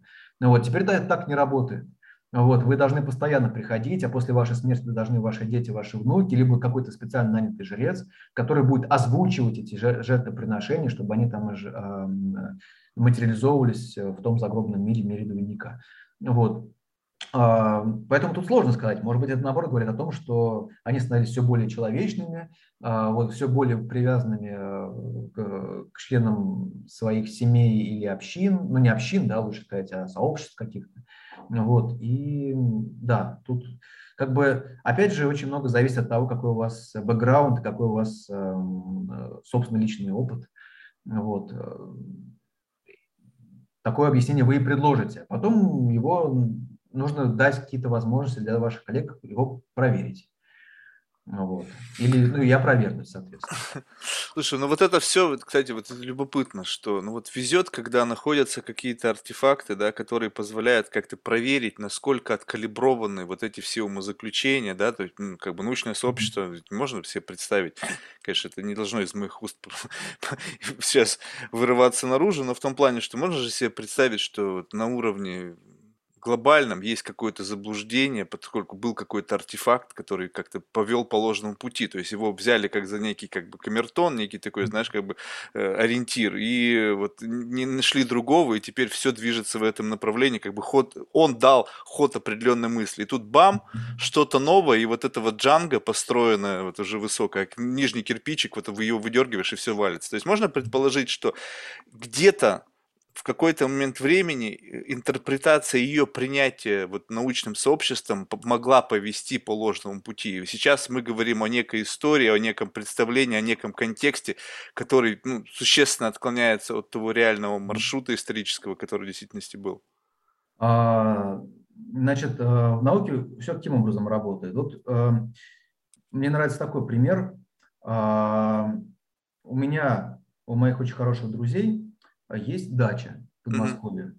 И я, им, я ездил, ездил на конференции до там, 2014 года довольно активно и объездил все страны, которые прилегают к Альпам. И из каждой страны я привозил эм, по камню. Из Швейцарии, там, из Франции, из э, Италии. Какие-то э, особенные или просто камни? Нет, просто камни, просто камни из Альп, из различных стран, которые... И, и собрал все эти камни из всех стран, которые вот, э, в которых есть Альпы.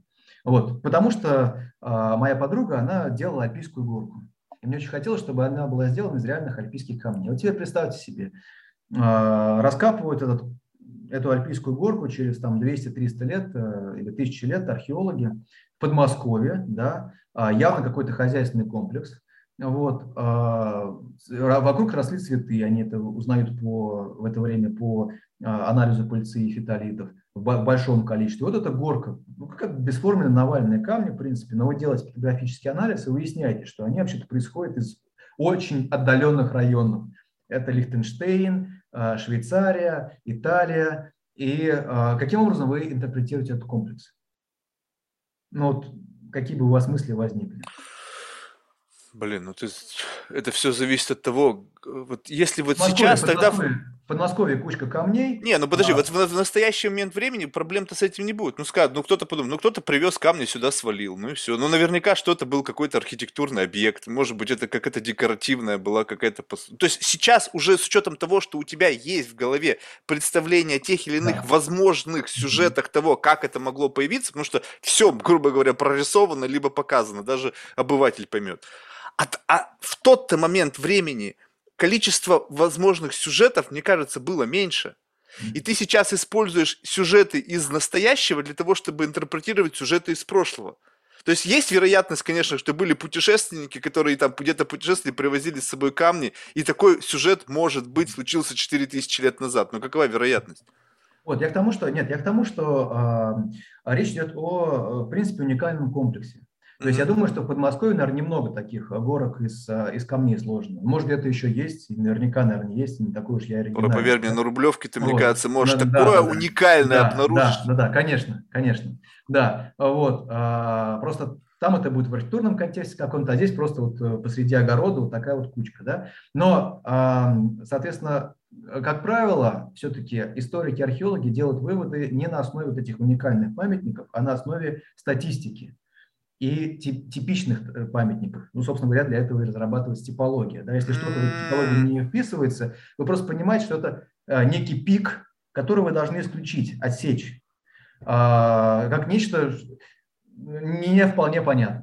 Все То понял. Есть, То есть, если на Рублевке вдруг у кого-то в доме там обнаружили скелет динозавра, который тот купил там за 20 миллионов, видишь, видишь эти миллиардеры покупают, и больше нигде нет, это не значит, что там в Подмосковье водились динозавры. Это значит, да, нужно но если, выкинуть. Но если вы в, в руинах а, конкретных домов находите в нескольких местах некие окаменелости из различных частей, вы можете предположить, что это была там либо мода какая-то, да, либо некий импортный а, товар, как вот мы находим, например, в гробницах, импортные а, амфоры из а, Серафиникийского, ну, лучше сказать, палестинского региона, да, из Палестины в погребениях Древнего Царства. Они редко встречаются, там штук ну, до сотни, наверное, найдено сегодня на, на территории всего Большого Мемфисского региона за все Древнее Царство.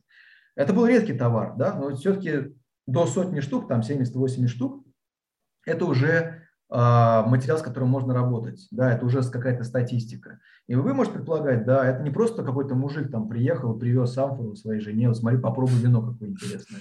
Вот. А это все-таки были какие-то налаженные каналы, да, была некая традиция потребления этого вина. И, соответственно, да, оно было доступно не всем, но, соответственно, а, за этим стояло нек- некоторое культурное явление. Вот. А то, что там кому-то взбрендило в голову сделать э, альпийскую горку из альпийских камней, это не культурное явление. Точнее, это часть культуры, естественно, да, но это не культурное явление. Вот. А, соответственно, такого рода комплекс можно интерпретировать, как у нас принято говорить. Если вы что-то не понимаете в археологии, говорите, что это культовое. Вот, нашли какую-то непонятную фигню. Культовое. Это у нас был такой случай, а, значит, мы а, раскапывали а, храм в Судане, и с внешней стороны, с внешней стороны внешней стены этого храма к нему прилегала такая вот типа наклонно положенные кирпичи. Такая вот, ну, что-то вроде пануса такого небольшого из кирпичей, из необожженных. Ну и мы там давай ходить. Вроде бы практически напротив этого алтаря. Интересно так. Может, это какие-то там элементы а, народного культа. Они не могли в храм зайти, но вот для чего-то они эти там сложили кирпичи. Вот. Э, то есть понятно, что это все безосновательно. Да? Пока у нас нет каких-то аналогий, это мы можем фантазировать сколько угодно, и мы можем это написать в научной книжке, написать, что это вот наша интерпретация, но к ней будут относиться так, как, ну да, может быть, а может быть и нет. Вот. А потом мы э, гуляли с нашим архитектором по а, местной деревне, и увидели точно такую же э, стопку кирпичей, а потом еще одну, еще одну, а, лежащую рядом с забором. Мы, мы подошли, просто спросили, а почему так кирпичи складываете? Говорит, да, потому что у нас тут э, летом дожди, вот, мы заготавливаем кирпичи, а потом делаем вот такой, такие пандусы из них складываем, просто потому что верхний слой будет разрушен, да, из-за дождя, но по нему вода стечет, и все. Остальные все сухими останутся. Вот. Они просто кирпичи хранят, вот и все. Ну, собственно говоря, а мы как такие дети, приехавшие из Москвы, из совершенно другой культуры, да, а, вот, э, городские жители, мы этого не знали, естественно. И очень часто такие глупости встречаются, и потом, кстати, вот а, а, экспериментальная археология очень хорошо помогает понять многие артефакты, которые нам, использование которых не очень ясно и Слушай, да. ну Слушай, ну вот тогда вот здесь как бы такой сразу же вопрос. Вот насколько ты как-то даже это обозначил в, в рамках одних там из потенциальных тем для беседы. Вот технологии. Выглядит так, я даже, по-моему, недавно, как-то, может быть, пару месяцев назад смотрел фильм по Netflix про какие-то раскопки. В общем, все выглядит очень немножечко old fashion. То есть там что-то все равно люди ковыряются там с лопатками, с какими-то там... Ну, в общем, те, те, технологии наверняка есть, но они скорее уже где-то на уровне изучения, там, когда музейные экспонаты, там какой-нибудь там механализ. Но вот в целом, вот как технологии, которые сейчас э, там в большом количестве используются во всех направлениях, там, не знаю, аэрофотосъемка, там, какие-нибудь там, не знаю, какие-нибудь там, в общем, ну, в общем, что-то передовое может помочь с точки зрения понимания истории, понимания вот этих мест, где производятся раскопки и так далее. Ну, во-первых, нужно понимать, что каждая археологическая экспедиция, она очень разная, да? но все экспедиции, они очень разные. Соответственно, а, не все работают на, там, на пике вообще возможностей современной науки. Есть довольно много экспедиций, которые работают в очень странных, ну, старых, не странных, а старых парадигмах. Найти классные штуковины музейного качества, вывести их, экспонировать, показать, какие мы молодцы. В Египте таких экспедиций довольно много. А, просто потому, что в Египте таких памятников красивых, э, классных очень, очень много. Вообще а, э, египетская археология, она прошла три этапа развития.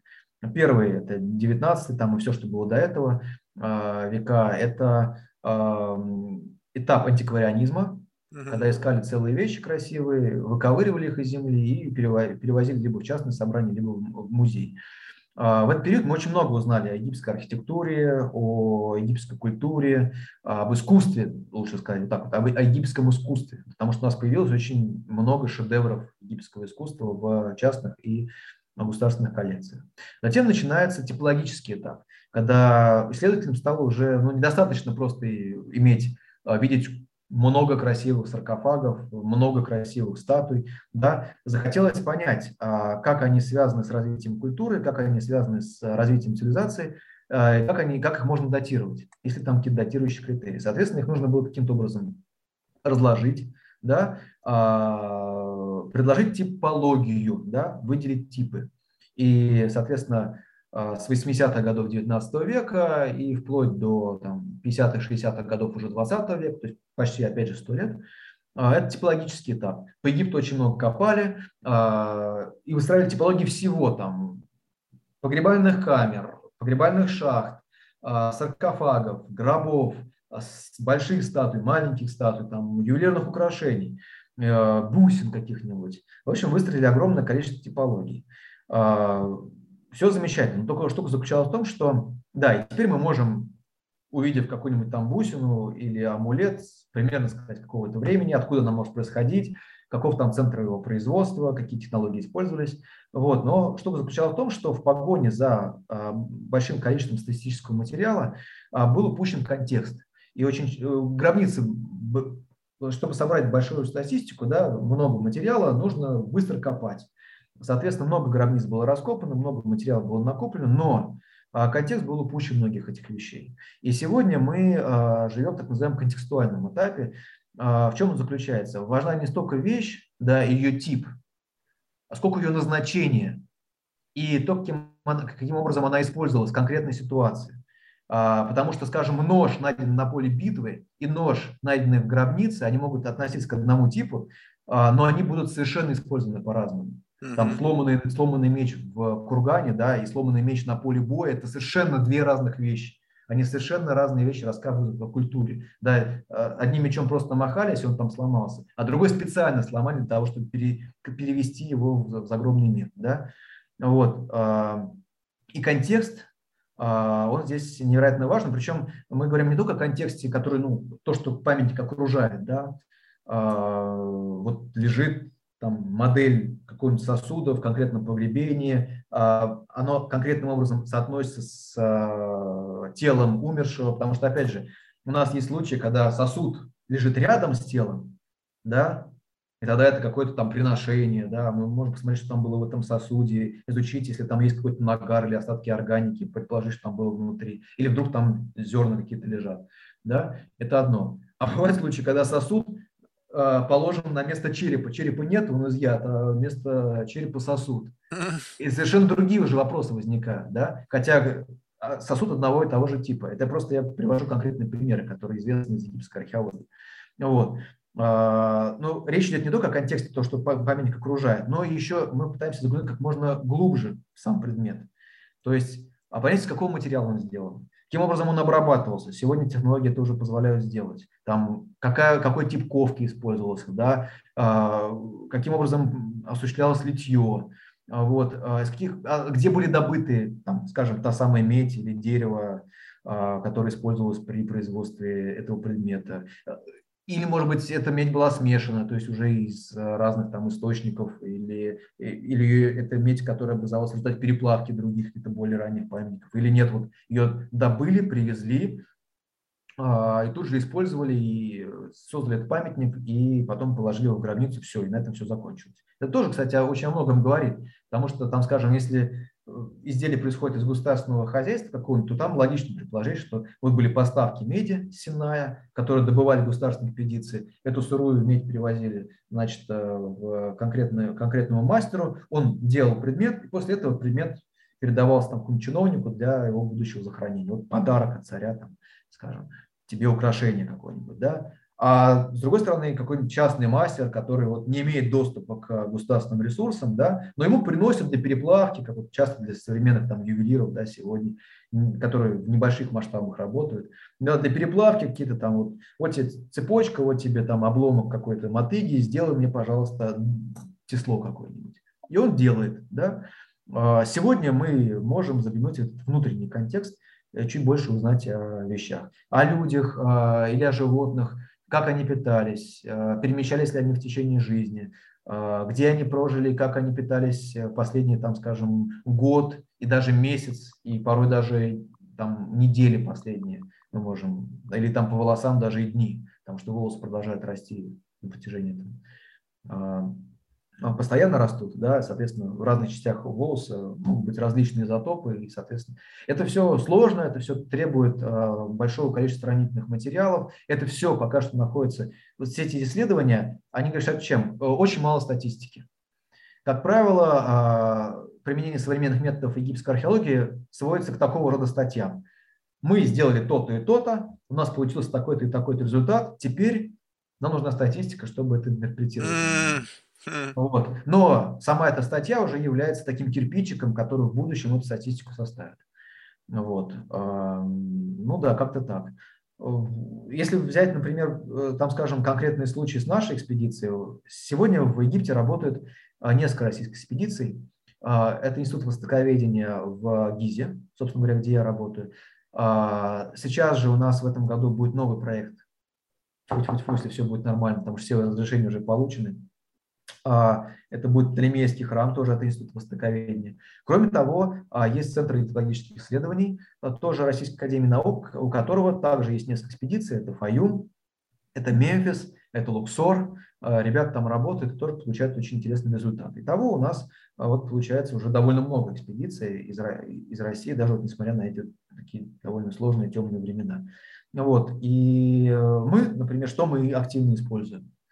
А, потому что, понятно, там, скажем, мы не можем тягаться какой-нибудь крупной американской экспедиции или испанской.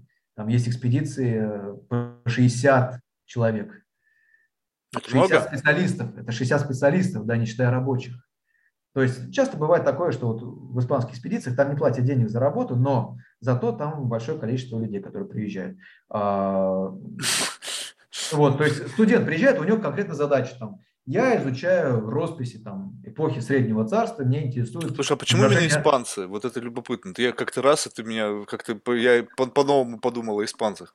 Не, но есть очень многочисленные экспедиции, там и у швейцарцев, и у немцев, и у А, то есть ты просто пример испанцы, привел. Просто испанцы, они, наверное, чуть ближе к нам, они никогда не платят за участие в экспедициях.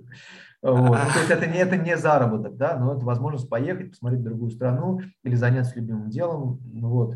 А, но и к тому, что они еще очень активно развиваются сейчас. Вот. И, например, мне представить экспедицию в 60 специалистов, но мне это очень сложно. То есть это очень сложно, э, именно даже с точки зрения администри... администрирования науки это сложно, а, чтобы такой коллектив работал эффективно. Ну, там никто об эффективности работы испанцев, наверное, не говорит. Они, может, там приезжают и что-то там делают, насколько это эффективно. Есть... У, меня есть, у меня есть примеры а, ну, из личного опыта, когда там экспедиция в 20 человек работает менее эффективно, чем экспедиция в 5-6 человек. А, если эти 5-6 человек конкретно знают свои задачи, они знают, что они этот материал будут публиковать, не просто я приехал, нарисовал и уехал, и потом, как хотите, обрабатывайте мой материал, а я еще не помню, где это было найдено, а я еще забыл поставить масштабник, но я же не думал о том, что я это буду публиковать. Вот. Или я там забыл нарисовать, где север находится. Вот. Ну, вы по фотографии же найдете, где он там находится, поставите. Вот. А, то есть если большой коллектив, конечно, с ним работать сложно, ну и всегда проще, наверное, с небольшим коллективом. Но вот у нас, соответственно, что активно используется? Трехмерное моделирование. Вся документация сейчас на Раскопе, она завязана на создание огромного количества трехмерных моделей. Каждый день они по каждому квадрату утром и вечером идет, а порой чаще, а если, например, вы один контекст разобрали, там, скажем, один слой убрали, вы начали другой, соответственно, перед началом раскопок следующего слоя нужно все зафиксировать. Вот. А, у нас такой принцип, мы должны фиксировать больше, чем мы понимаем. Это очень сложно. А, потому что если вы чего-то не понимаете, значит, вы этого не видите. Угу. Если вы это не видите, Совершенно вам сложно зафиксировать. Но мне очень нравится история, например, с нашим архитектором Сергеем Витоковым, замечательный специалист, а, который обратил внимание на такие вот выступы а, в шахтах египетских гробниц. Оказалось, что на эти выступы за несколько лет до него обратил внимание, а, обратил внимание наш польский коллега, и он начал там рассуждать. Может быть, они используют эти выступы для того, чтобы ставить туда свечки, но, с другой стороны, они такие все время наклонные, там свечку не удержится. Вот может, это какая-то технологическая вещь, но не совсем понятная. В общем, у него там какого-то четкого ответа нет. А Сергей начал просто изменять расстояние между этими выступами. Выяснилось, что они бьются, там а, целое значение египетских локтей. Это мера длины, которая использовалась. То есть, судя по всему, это были отметки, которые использовались. А, сегодня у него есть статистика, но это может утверждать уже довольно определенно, а, что, соответственно, это были отметки, которые фиксировали объем выработанного материала. А объем ну, нужно, для, видимо, для оплаты было или для планирования. Вот. Вот, скажем, а, мы точно знаем, что а, в ряде случаев, по крайней мере, а, египетские цари даровали место в некрополе или там могли подарить гробницу своему чиновнику уже такую заготовку гробницы. Не просто место, вот ты можешь здесь вырубить в этой, в этой части склона гробницу, а уже некую заготовку, стандартную. Вот. Но потом вы могли ее расширить по своему, по своему желанию. Там, договориться с соседями как-нибудь. Можно я тут в сторону твоей гробницы расширюсь, еще одну комнату прирежу? Ну ладно, у меня все равно как бы средств нет, или я не собираюсь в это вкладываться, да, потому что я не верю в загробное существование. Поэтому я буду пить и кутить, а ты, если хочешь, ну вкладывайся. Да? Там, а, или, да, и, соответственно, и была определенная глубина шахт. Там, условно говоря, на два локтя их углубляли, а потом вы, вы, вы могли уже начать сразу погребальную камеру бить, а могли поглубже ее сделать, потому что чем глубже шахта, ну не было же замков, чем глубже шахта, тем лучше замок, тем сложнее его вскрыть. Вот. И, соответственно, вот анализируя статистику встречаемости этих отметок, он выяснил, что да, были, судя по всему, стандартные заготовки, которые потом уже вольным образом могли дорабатываться, могли не дорабатываться, могли так прямо использоваться. Вот. Это очень классное а, наблюдение, которое позволяет выйти и на организацию труда, и на и на оплату, и на вообще размер этих рабочих отрядов, и на преемственность, которая там была. Вот, потому что ну, каждый использовался, ну, все использовали э, локоть, но как это было? Это, скорее всего, была палка, которая передавалась с поколения в поколение. Да? Она там стесывалась. Мера длины. Больше, у кого-то была чуть меньше. То есть э, тщательно анализируя эти размеры, казалось бы, архитектурные размеры, да, но они позволяют выйти там, на, на выявление отдельных групп, например, этих рабочих, которые, которые трудились в немецком некрополе. Вот. Контекст. Но, значит, он это все заметил у нас в гробнице. Плюс у него были наблюдения вот нашего польского коллеги из Сакары. Там тоже, соответственно, эти а, отметки отмечали на чертежах. А другие исследователи считали их неважными. Они просто считали, что это недобитая часть скалы. А, вот, соответственно, их на чертежах не отображали. Отображали только то, что считали важным. А, и этой информации не было. Но был один такой американский исследователь, Райзнер, который копал в Гизе в 10-х, 20-х, 30-х годах. Он в 42 году умер, прямо на раскопе, вот, во время Второй мировой войны. Вот, и, а, значит, у него была такая позиция, у него было довольно много денег, американская экспедиция, Гарвардский, Гарвардский университет и Бостонский а, музей. У него были средства на то, чтобы делать массовые, ну, много фотографировать. А, Причем, хотя тогда это было дорого было дорого, не всегда понятно, зачем он все это делает. Ну хорошо, вы фотографируете рельеф стене, да, это понятно, потому что там есть некое изображение. Или хорошо, вы фотографируете нетронутое погребение. Но нафига вы фотографируете, например, а, песок который заполнял погребальную камеру. Или нафига вы фотографируете, зачем вы фотографируете, там, скажем, разграбленное погребение. Но Райснер считал, что э, мы, может быть, не знаем ценности информации, которую... Или не видим. Да, или не видим, но мы ее зафиксируем. И поэтому он поставил такую задачу перед своим фотографом. А, ты должен фиксировать все стены и все шахты. И фотограф это делал. Пустые стены, совершенно ничего нету, но он фотографировал. И, а, соответственно, этот материал хранился там десятилетиями, 70 лет, 80 лет. А потом они были оцифрованы, выложены. И Сергей зашел в эту базу данных, начал ее изучать, и вдруг видит, ага, а вот соседних, вот Райснер тоже такие погребения находил, вот они, вот эти вот отметки. И, и вот еще одна гробница, она сейчас недоступна, она вообще засыпана песком, но в ней тоже они есть. Вот. И, соответственно, у него накапливался таким образом материал для сравнения, для, для статьи. Слушай, а вот это любопытно. Вот э, представь себе, ну, то есть ты мне сказал, да, что, во-первых, э, для того, чтобы воссоздать контекст, то есть нужно рассматривать не просто типологию, да, что вещь там, а где она находится, где она найдена. И вот теперь представить себе на э, всю историю как бы освоения с точки зрения археологии Египта, да, то есть очень много артефактов с мест раскопок изъяли, украли, увезли там в музеи, в частные коллекции, не знаю, на черный рынок. Соответственно, это как некие дыры вот в этом контексте. Вот. И сложно будет как бы воссоздавать, потому что неизвестно, где что лежит. То есть это нужно как бы заново их вернуть на то же самое место и теперь все запечатлеть. Но mm-hmm. вот тогда каков объем еще не раскрытого всего, чтобы по аналогии ну, то есть, как бы, плюс-минус, если в одно и то же время есть достаточно большая с точки зрения статистики часть, которая может как бы взять и потом как бы переложить на вот это вот уже открытое, но заткнуть те самые дыры. Каков объем неоткрытого, неоткопанного, ну, чисто там, я не знаю, можно ли это сделать, это оценку, либо, может быть, спекуляция будет, но вот сколько еще предстоит открыть, откопать, найти, удивиться? Ну, а, прежде чем на этот вопрос ответить, я бы хотел такой важный момент а, зафиксировать, что а, вот я говорил о противоречиях, которые часто возникают между, там, скажем, археологическими данными, письменными источниками, там, порой изобразительными источниками. Но нужно понимать, что на самом деле эти противоречия, они возникают в нашем сознании просто потому, что мы многого не понимаем или чего-то не понимаем. На самом деле они все находятся в, в непротиворечивом единстве который сцепляется а, контекстом, контекстом культуры того времени. И если человек соврал в письменном источнике, это тоже является частью культуры. Так было принято, или так было, ну, то есть он считал это дозволенным а, в рамках той культуры, которая тогда существовала. Да? И наша задача – это найти вот это непротиворечивое единство, собрать и письменные, изобразительные, и археологические, и биоархеологические источники в некую непротиворечивую картину. И постепенно становится делать все лучше и лучше, ну, получается все лучше и лучше, мы все лучше и лучше древних египтян понимаем. Но, естественно, в, этой непротиворечивой картине есть множество дыр, которые возникают с того, что, во-первых, источники уничтожаются на протяжении там, 5000 лет, э, да, и, и в этом поучаствовали в том числе и э, э, археологи.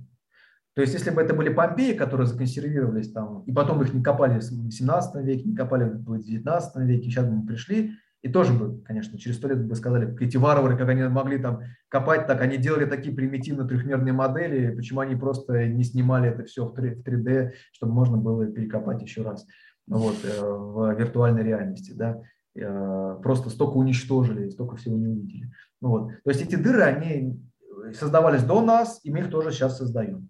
Это большая, это большая проблема. Перекопать гробницу заново, как правило, нельзя, но какие-то вещи можно восстановить. А, например, архитектуру, да, архитектурные элементы, там, фрагменты декора, которые были вывезены в, а, в музей или статую какую-нибудь, которая была вывезена в музей, но потом ее можно вернуть либо виртуально, либо ее там, отпечаток ее с трехмерной модели, либо там ее копию. А, вот. И сейчас этим многие музеи на самом деле занимаются. Лувр, который копает в Сакаре. А у них есть конкретные памятники. Или, там, скажем, а, а, египетский музей в Турине. Да, у них есть замечательная коллекция, причем памятники там оказались, как правило, в первой половине 20 века, то есть, в принципе, их контекст уже относительно неплохо изучен. Но, тем не менее, они возвращаются на те памятники, которые копали сотрудники этих музеев там 100-150 лет назад, вот, доследуют им это важно для того, чтобы обогатить свои... Они не могут обогатить свои коллекции, да, они не могут новые памятники вывозить из Египта. но они могут сделать экспозицию, которая эти памятники представит по-другому, иначе. Вот. А, расскажут какие-то новые истории посетителям этих музеев. Ну, соответственно, они это делают для себя, но одновременно они а, вносят важный вклад вообще в развитие египтологии, естественно. Вот. И сейчас вот это перекапывание за археологами 19 века, это очень стало популярным, там, начало 20 века. Есть э, очень интересные случаи. Например, вот я работал а, два сезона, надеюсь, что в следующем году все это дело продолжится, в солнечном храме в Абугуробе. Он был раскопан недалеко от пирамид Гизы. Он был раскопан на а, экспедиции а, Людвига Борхарда в начале 20 века. Он тогда не обращал внимания вообще на керамику. Он там нашел огромное количество керамических сосудов, из них было опубликовано всего несколько. Остальное было просто выкинуто. Да? Соответственно, а мы теперь о керамике знаем гораздо больше, мы понимаем ее значение. А, к сожалению, большая ее часть находится в отвалах. Но Борхард не все раскопал. Его интересовала архитектура. Он сам был, прежде всего, архитектор по образованию, потом уже археолог. Соответственно, он рассчитывал архитектуру до, до, до той степени, которая позволяла ему сделать какие-то выводы, понять, как ему казалось. Вот. И после этого все остальное, все, что было ниже, он оставил. Соответственно, мы теперь приходим с новыми идеями, с новыми вопросами, с новыми технологиями, докапываем те слои, которые он не потревожен. А, вот часто это приходится делать среди ям этого Борхарда, но тем не менее остатки изначального заполнения оно есть. Вот. Или, там, скажем, а, американцы, у них тоже был такой интересный эксперимент, а, в Ама... Э, нет, англичане. Ой, я сейчас могу ошибиться. Но в любом случае это... Ну, кто-то прогуглит, если что. Да. Вот, значит, в Амарне и они раскопали, а, они доисследовали отвал, который образовался после раскопок одного из элитных а, а, домов, таких резиденций. Вот. Когда, когда копали этот дом, не обращали внимания на кости животных. Это было, ну, казалось бы, ну, животные, животные. Но чем мы и так знаем по изображениям гробницы, что ели там, что у них были козы, овцы, быки, и что они все это ели. Ну и зачем? Так вот, когда говорят, ну хорошо, нашли вы там макроостатки пшеницы и ячменя, но мы и так знаем, что египтяне ели, э, знали пшеницу и ячмень, и ели, соответственно, хлеб там, и пили пиво. Ну, вот.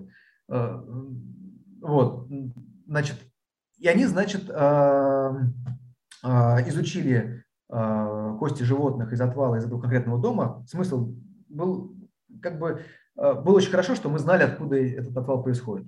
То есть мы знали, что это конкретный дом, он имеет очень четкую датировку, и, соответственно, мы знаем, что эти кости относятся к, э, хозяйству этого вельможи. И было сделано очень много интересных выводов о том, как, соответственно, какова была диета людей, которые жили в этом доме, как они готовились, потому что там по следам разрубов, а, отрубов на этих на, на, на костях, вот, как, как эти туши разделывались. И, казалось бы, вот, там перемешанный комплекс, да, но происходящий с конкретного места, конкретной датировкой, вот, в конце концов тоже дает очень интересные, а, интересные результаты, позволяет посмотреть на жизнь этих, а, этих людей. Вот. Слушай, знаешь, что вот еще мне как-то, может быть, сейчас ты посмеешься или там, не знаю, как-то поможешь мне сложить эту мысль. Вот смотри, вот э, как происходит забывание?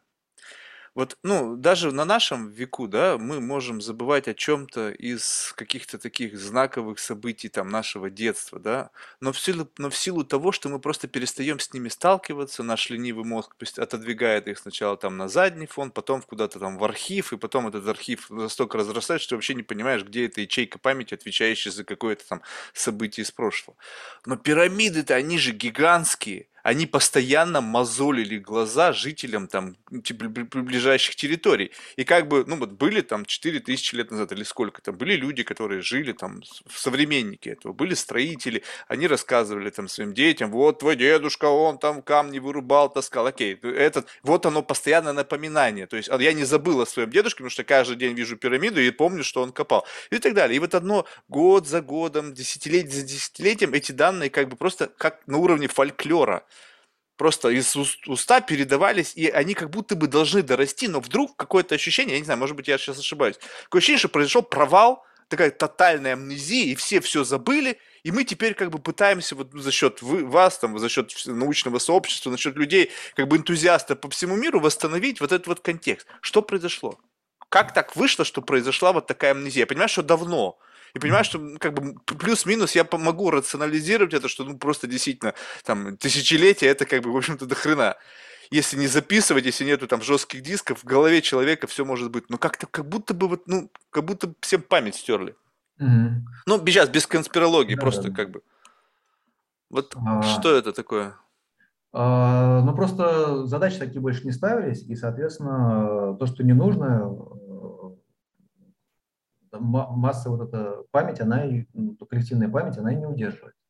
Ну, я не знаю, вот я тут а, ходил с племянником за грибами, да, и казалось бы, ну, господи, навык собирания грибов в средней полосе России, а, ну, должен просто вообще с молоком матери впитываться. Да, но если ты не делал это 10 лет, а, а то- представь себе, ты каждый день вставал утром, выходил, там, не знаю, за городом, и у тебя на лужайке грибы. И ты знаешь, вот эта лисичка, это... И каждый день ты это видишь. Да, ну, но дело в том, что египтяне, египтяне каждый день не строили пирамиды, но вот они... Не, ну они их наблюдали. Нет, они наблюдали, естественно, да, но ты видишь грибы, да, и ты знаешь, что их можно есть, да, но какие грибы можно есть, какие нет, а если ты навык постоянно тренируешь, он уходит. Вот, так же, то же самое, как а, а, взять современного жителя мегаполиса и отправить его со строгой охотиться на рыбу. Надо же знать, где эта рыба живет, да, соответственно, как это вообще делается, с какой стороны нужно заходить, чтобы она твою тень не увидела и так далее. Вот, это навыки, которые, если они нужны, они практикуются, а если нет, они, естественно, забываются. А Вот, но пирамиды есть и есть, а рыба плавает в реке, да. Вот, но я ее могу наблюдать, карпов в этой пруду.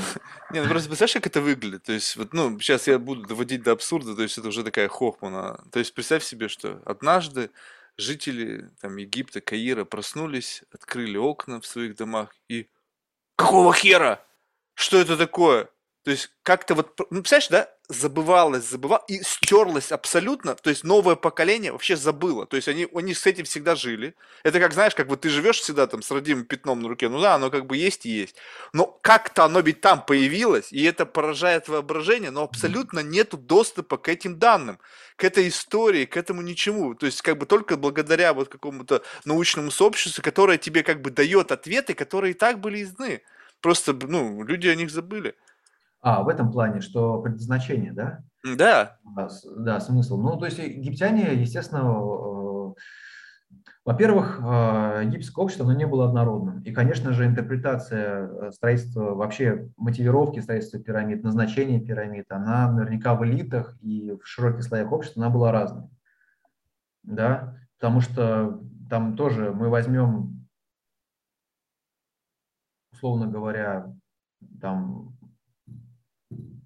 историю любой какой-нибудь войны, да, и один ну, простой солдат будет это по-своему интерпретировать, мы там, условно говоря, да, но меня-то интересует как раз-таки мнение элит, понимаешь? Потому что, в общем-то, это самое интересное. Что там простой солдат или строитель думал на это, что-то не особо интересно. Хотя и в рамках исторического контекста что да. Да, то есть, э, естественно, у них были разные интерпретации, они по-разному все объясняли. Со временем, естественно, происходила какая-то эрозия а, этих знаний, а, этой памяти, а, добавлялись какие-то новые культурные пласты, там, скажем, приходит христианство, да, и уже появляется идея о том, что пирамиды – это жительница Иосифа. Да? Хотя до этого Геродот прекрасно знал, точнее, ну как, не, не до этого, да, то есть э, то, что это жительница Иосифа, это не христианство, это там Ветхий Завет, да, вот, а, но тем не менее, вот а, приходит другая культурная традиция, она придумывает свою, она предлагает свою интерпретацию.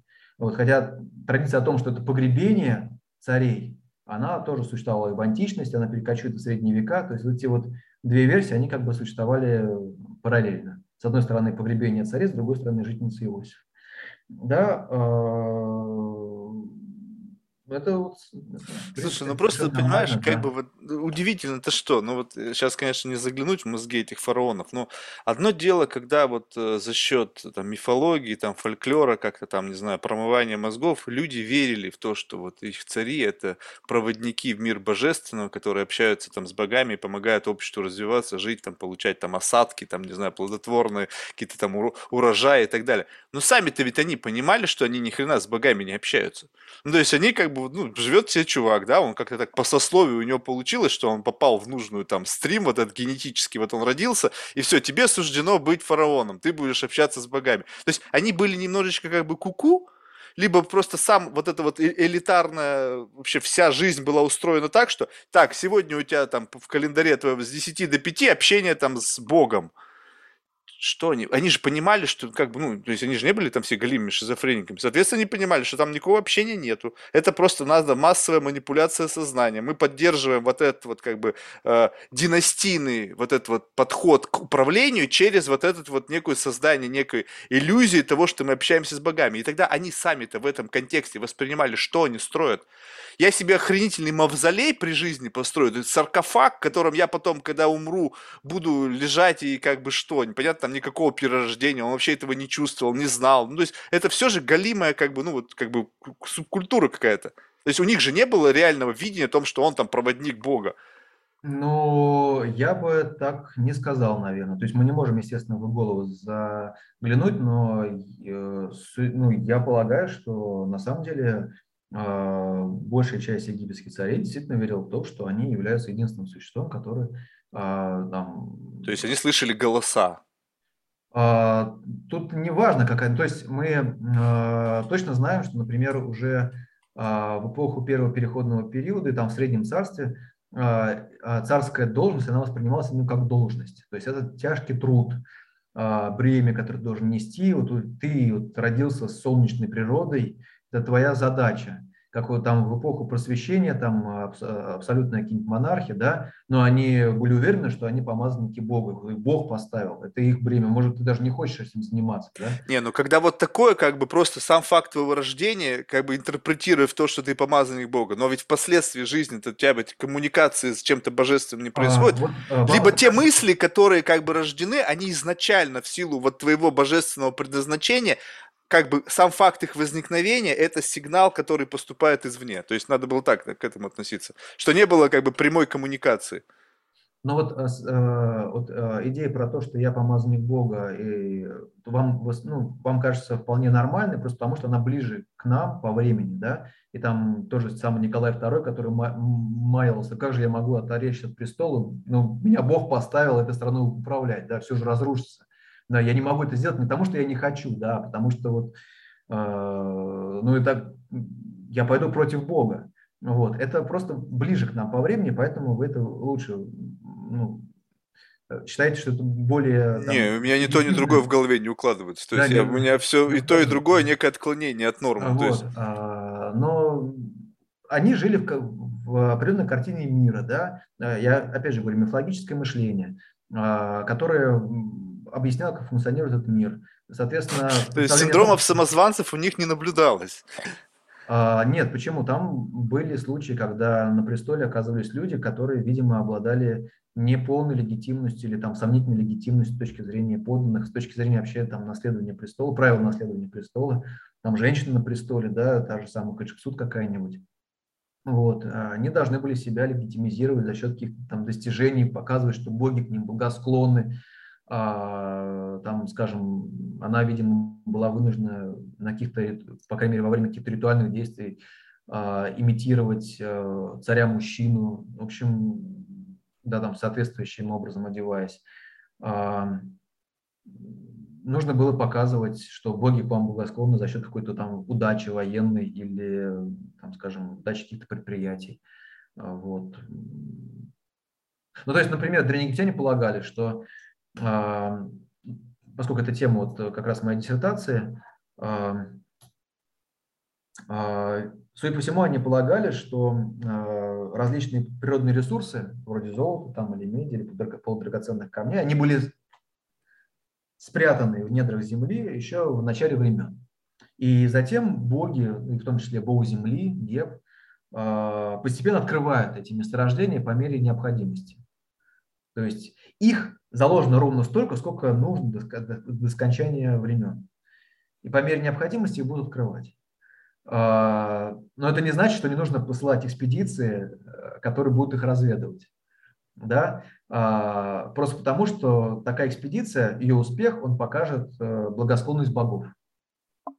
Вот. И ну, вот так это работало, как э, этика протестантизма. Да? А, ты, пос, посылали 10 экспедиций, одна что-то находила, он, ну, правитель быстро присваивал то, что тех 9 не было, вот одну он знал, куда именно отправить, тут тех там зарубили, на мясо перевели там, а вот эта одна экспедиция, я знал куда, мне Бог сказал идти туда, на север, там 5 шагов направо, и вот здесь будет там золото. Вот Абсолютно, это... Ну, да, то есть это было предначертано, как вот я говорю, этика протестантизма, да, что уже как бы с самого начала предопределено, кто спасется, кто не спасется. Но люди-то этого не знают, соответственно, это нужно как-то самому себе доказать, а, ну, понять, спасусь я или не спасусь. А какой критерий? Успешность в этом обществе, да, богатство. А, и, соответственно, вот люди всеми силами пытались доказать это себе. И, ну, как бы некие гарантии получить, что ли, да, некий знак свыше, что я предопределен к спасению. Вот. И так это работало. Вот. И в Египте, наверное, также это в какой-то степени было. Вот. Особенно если у тебя были не совсем очевидны права на, на престол. Это нужно было реально за счет каких-то... Рамсес II, который взял весь Египет, просто заставил своими статуями, храмами, и мало того, что он свои там делал, да, он еще узурпировал памятники своих э, предшественников, активно там писал свои имена, переподписывал все. Вот. А, скажем, в кушитской истории ну, тоже был похожий царь на Такамане, который просто, он правил почему-то, по каким-то причинам вместе то ли женой, то ли мамой Аманитора, это уже очень странно. Видимо, у него были какие-то проблемы с э, легитимностью, ну, по крайней мере, так многие исследователи считают. Он просто весь куш завалил тоже памятниками. Он что-то строил, что-то перестраивал, что-то достраивал там. А, в общем, как вот метки коты оставляют, он везде по всему кушу, значит, поставил свои имена, написал, значит, где-то что-то перестроил, а, застолбил за собой это пространство. Возможно, также действовал Рамзес Старый. Вот. Удивительно. Ну вот знаешь, вот как бы, ну, так тихонечко сворачиваясь, у тебя вот, вот как вот э, ты мог бы ты мог мог ли ты представить себе вот в детстве, что у тебя будет такая жизнь? То есть это увлечение археологией, оно как-то пошло, ну, из каких-то вот детских э, не знаю, там, событий, либо же просто вот, ну, ты написал вот это лайфстайл там египтолога. Это же, в принципе, ну, вот то, с чего я начал, да, вот каким-то пропитанным каким-то духом романтизма, приключений. Понятно, что за этим всем там скрупулезная работа, там, в общем, для, для усидчивых людей, там, как ты сказал, там слой за слоем скрывать, я сейчас это представил, думаю, блин, еще на палящем солнце там или где-то в жире, в общем-то, такое сомнительное удовольствие. Но в целом у этого есть какой-то такой очень романтический флер. Вот это вот как? Э, это э, тяга к к чему-то неведанному, неизведанному, то есть как бы вот это вот исторический аспект всего этого, либо что-то другое, что привело тебя именно вот к тому, чем ты занимаешься? А, ну, я бы, наверное, так сказал, что а, ну, сегодня известно, да, что какие-то базовые вещи каждого поведения там конкретного человека, а, в том, каким он вообще будет, да, куда будет направлены его интересы, они складываются, видимо, в первые годы жизни человека. Причем иногда там еще там, в первые там, несколько лет, когда он еще толком даже не говорит и не ходит, но он там, общается с этим миром, общается с родителями, как-то социализируется. И эти первые там 5-6 лет, может быть, даже меньше, они определяют то, каким образом будет человек дальше жить, развиваться. Вот. И то же самое, наверное, нужно, можно сказать и о человеческой цивилизации. Э, в эпоху древности, в частности, в Древнем Египте, не только, естественно, в Древнем Китае, в Месопотамии, в Древней Греции, а, мы научились делать самые первые свои шаги. Мы научились жить э, в обществе, мы создали законы, создали города, э, создали религии, создали науку. И вот эти базовые открытия, да, они продолжают определять все всю нашу цивилизацию и сегодня. И меня, наверное, всегда завораживала идея того, что можно, наверное, когда-то понять, каким образом были сделаны эти первые шаги. Потому что они самые такие базовые. Как мы научились жить вместе, как мы изобрели науку, да, как, как появилась философия. Baby steps. А, да, то есть э, это такое детство человечества. Его, кстати, древние цивилизации изучают древневосточная цивилизация изучают там, в пятом классе, что неправильно, потому что это создает ложное впечатление о том, что эти общества были менее сложные, потому что, мол, ладно, 20 век это в 10 классе, люди уже созревшие. Мне кажется, просто по объему информации, судя Да, по объему информации, то есть сложные процессы, да, но тогда процессы были не менее сложные, а может быть, не менее сложные, но, возможно, более интересные, я бы так сказал. Конечно, вот. но, но при этом мы изучаем их э, в пятом классе. Вот, это создает ложное впечатление о том, что тогда было все просто, ну, мало источников, там все как-то непонятно, э, все не доказано, вот, поэтому это детям сказки. А потом уже 20 век, там серьезные проблемы, там мировые войны, это все для уже взрослых, сложившихся людей. Вот. Мне это всегда казалось каким-то странным и в корне неверным, и, наверное, поэтому я и стал заниматься египтологией. А почему выбрал именно Египет, а не, там, скажем, Месопотамия или Древний Китай? Мне кажется, опять же, ответ очень понятен, просто потому что мы принадлежим к европейской культуре, а Египет – это самое понятное э, нам, но при этом экзотичная э, цивилизация древневосточная. Ну, то есть ничего ближе Египта на Древнем Востоке у нас нет из древних цивилизаций. Ни Китай, ни Шумер, ни Акад. Просто потому, что Египет э, на протяжении тысячелетий жил, э, существовал параллельно с развивающейся там европейской цивилизацией, да, с Древней Грецией, еще Ахейской Грецией, а, там, Минойской цивилизацией, потом классическая Греция, Рим, да, и очень много пришло из Египта, ну, собственно говоря, христианство, там, идея э, страшного суда загробного, образ там Гаматии младенца, какой-нибудь там э, Георгий Победоносца. Э, в общем, Египет нам понятнее, понятнее, чем шумеры или какие-нибудь там акации, вавилоняне, хотя оттуда, естественно, тоже очень много пришло в европейскую цивилизацию. То есть а, со времен древних греков египетская цивилизация воспринималась как такое вот что-то очень уютное, такое бабушкино, вот оттуда мы ведь э, таким пунктом обязательным в образовании, самообразовании любого древнегреческого классического мудреца это было посещение Египта и общение с египетскими жрецами.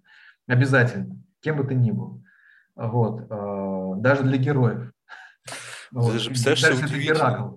Тогда они людей вдохновляли, удивляли. Вот уже тогда, когда вот там, да, знаю, там 600-500 лет там, до нашей эры, тогда они уже были объектом для вдохновления. То есть вот и по-прежнему остаются.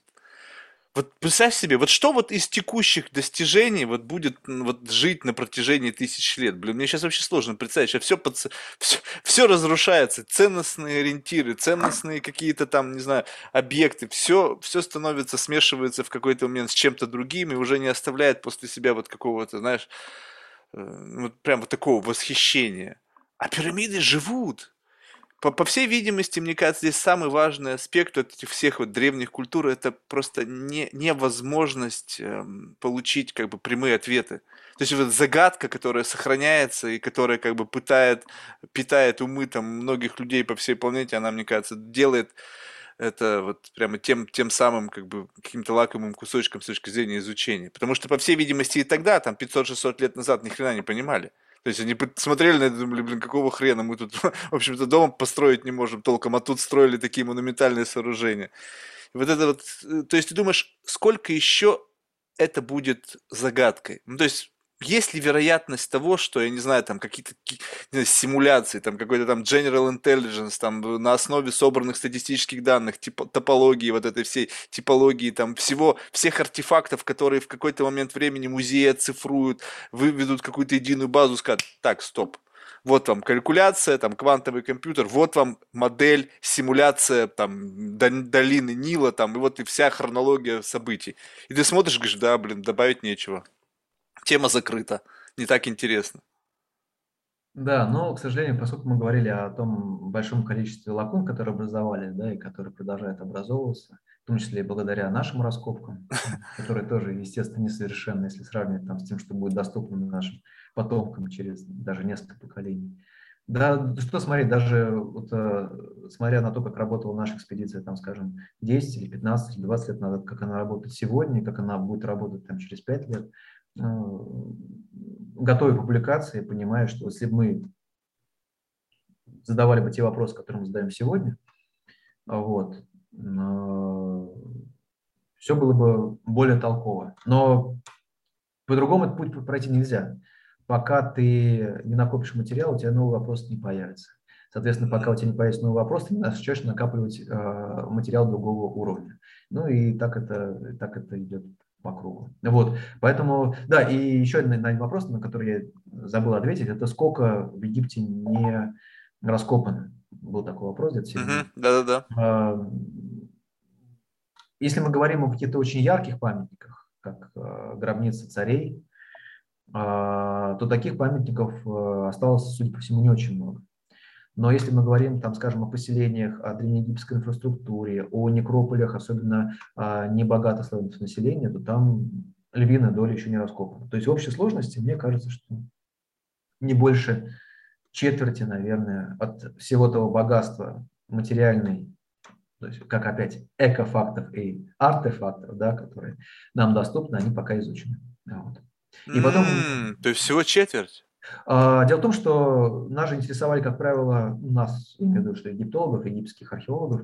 Э, Вишенки на торте. Да, да, да. То есть это какие-то... А, где можно найти что-то очень классное, крутое, рельефы, тексты, изображения, статуи, саркофаги, мумии. А что это такое? Это либо культовые какие-то комплексы, а, храмы, да, либо погребения, куда однажды классную целую штуку положил, и она там лежит. Если ее грабители не нашли, вы ее, вы ее найдете. Это не поселение, а, культурный слой которого формируется прежде всего из мусора, либо того, что случайно попадает, либо там в случае каких-нибудь а, трагедий, там напали враги, сожгли все, родную хату, и вот она законсервировалась в каком-то там не, в каком-то состоянии а, конкретного времени. А, да, поэтому э, Египет, территория Египта, она изучена, и вообще египетские памятники, они крайне равномерно изучены. И э, в плане типов памятников, которые, то есть в основном это гробницы и культовые комплексы, все остальное изучено крайне слабо. И, и географически, потому что гробницы и культовые комплексы, классные гробницы и классные культовые комплексы, они концентрируются в районе столиц. Их было несколько на протяжении египетской истории, но не так много. Соответственно, изучены в основном районы вблизи э, столиц. А все остальное, все, что находилось там в провинциях, изучено гораздо хуже. Поэтому Египет изучен неравномерно еще и в графическом отношении. И, соответственно, ну, в 21 веке, я уверен, будет сделано очень много открытий, новых, особенно за пределами Нильской долины, в пустынях, вот, эм, Которые прольют свет какой-то. Да. Либо и просто сам важно, просто будет важно... новая, новая гробница, и как бы тот же самый сценарий. Нашли новое, окей, ничего, в общем-то. Ну, то есть новое с точки зрения того, что новую какую-то гробницу, но ничего нового с точки зрения как бы дополнительные данные, дата-сета в общий контекст. А, нет. В том-то и дело, что они будут, эти новые памятники, раскопаны а, совершенно иначе, ну, то же самое. А, за счет этого. Э, да, и, соответственно, новые данные будут появляться. Ну, не знаю, вот классный пример, мне очень понравился. На территории современного Израиля нашли а, скелет осла. А, ну, осел и осел. Ну, господи, их там находили десятилетиями на раскопках, но еще в статистику под кости осла. Да. И так известно, что на территории Древнего Израиля ослы там жили с древнейших времен. Там еще дикие ослы были. Вот. А, но исследователи, которые обнаружили, провели а, изотопный анализ а, зубов, и выяснилось, что осел вообще-то родился в низкой долине, и первые его зубы, они сформировались еще в низкой долине, а последние зубы формировались уже на территории Израиля. То есть это осел, который еще будучи молодым, ну, фактически осленком его перевезли из низкой долины на территорию современного Израиля, вот. Это такое свидетельство то ли торговли животными, то ли каких-то э, торгов, э, то есть э, каравана какого-то, да. Он пришел со своей мамой и там остался по каким-то причинам. Его потом жертву принесли там на территории Израиля. Вот. Обычные, казалось бы, находки, да, они начинают играть совершенно по-новому и уже создают новую статистику. Теперь нужно набрать там 10, 20, 100 скелетов этих ослов, тоже провести изотопный анализ, посмотреть, как, как это работает. А сколько там было ослов? А может, все они были вообще э, на территории Израиля из Египта? А может быть, это был уникальный? А может быть, там 30% этих ослов? О чем это говорит тогда? Да? Вот. А, то есть а, памятник, он может э, рассказывать до бесконечности. Самое главное, находить э, новые вопросы и новые методы для ответа на эти вопросы. Вот. Ну и поэтому я уверен, что если время великих находок в Египте, может быть, подходит к концу, то время великих исследований, они, на самом деле, оно на самом деле только начинается. Вот. И нам очень повезло, что мы как раз в это время живем. Супер, Максим. Ну что ж, ну я желаю тебе как бы побольше великих открытий, которые могут возникнуть вследствие глубокого исследования. То есть вот мне кажется, вот это вот действительно же такой важный, что момент, что одно дело найти какой-то артефакт, там, откопать его, да, а другое дело, когда пазлы в голове сложились, ты теперь начинаешь понимать, ах, вот так у них было. То есть такое ощущение, что это некое путешествие в прошлое, когда ты как вот за счет вот сложившихся данных, сложившихся каких-то образов, понимаешь, как был устроен быт людей, там, либо там, не знаю, там, простых людей, там, каких-то царей, там, еще кого-то, которые жили тысячи лет назад. То есть это же вообще как бы, ну, в голове не укладывается, да. С одной стороны, казалось казалось бы, вроде бы люди жили там вчера, там сто лет назад, но когда это тысячи лет, когда это было настолько как бы далеко и вообще совершенно был другой как бы, ну, в рамках какого-то такого представления о, смене быта, да, но в целом такое ощущение, что ведь были, наверное, все те же самые эмоции, все те же самые переживания, как бы не так далеко мы ушли с точки зрения вот именно развития, как, как, не, как, как людей с точки зрения наших там эмоций, переживаний, взглядов на какие-то там представления о счастье, там, что хорошо, что плохо. Удивительно. Классную работу для себя выбрал, я тебе скажу, знаешь. Как бы можно прожить жизнь по-разному, но вот так прожить жизнь, мне кажется, это, знаешь, ну, такой, жизнь превращается в, в приключение. Спасибо большое, было реально интересно. Слушай, в завершении мы всех наших гостей просим рекомендовать кого-нибудь в качестве потенциального гостя из числа людей, которых ты считаешь интересным лично для себя. И пока только из русскоязычной аудитории. А, мне, я бы посоветовал Алексея Сергеева, это археоботаник. Угу. Я могу дать его контакты. Угу. Вот. Да, супер. Если не сложно, перешли, пожалуйста, Софии. Ну что, еще раз большое спасибо, успехов. Впиши себя в имя, как бы, знаешь, в книгу истории открытия археологии, мне кажется, это здорово. Посмотрим, да. Все, спасибо большое. Все, пока. Удачи, пока.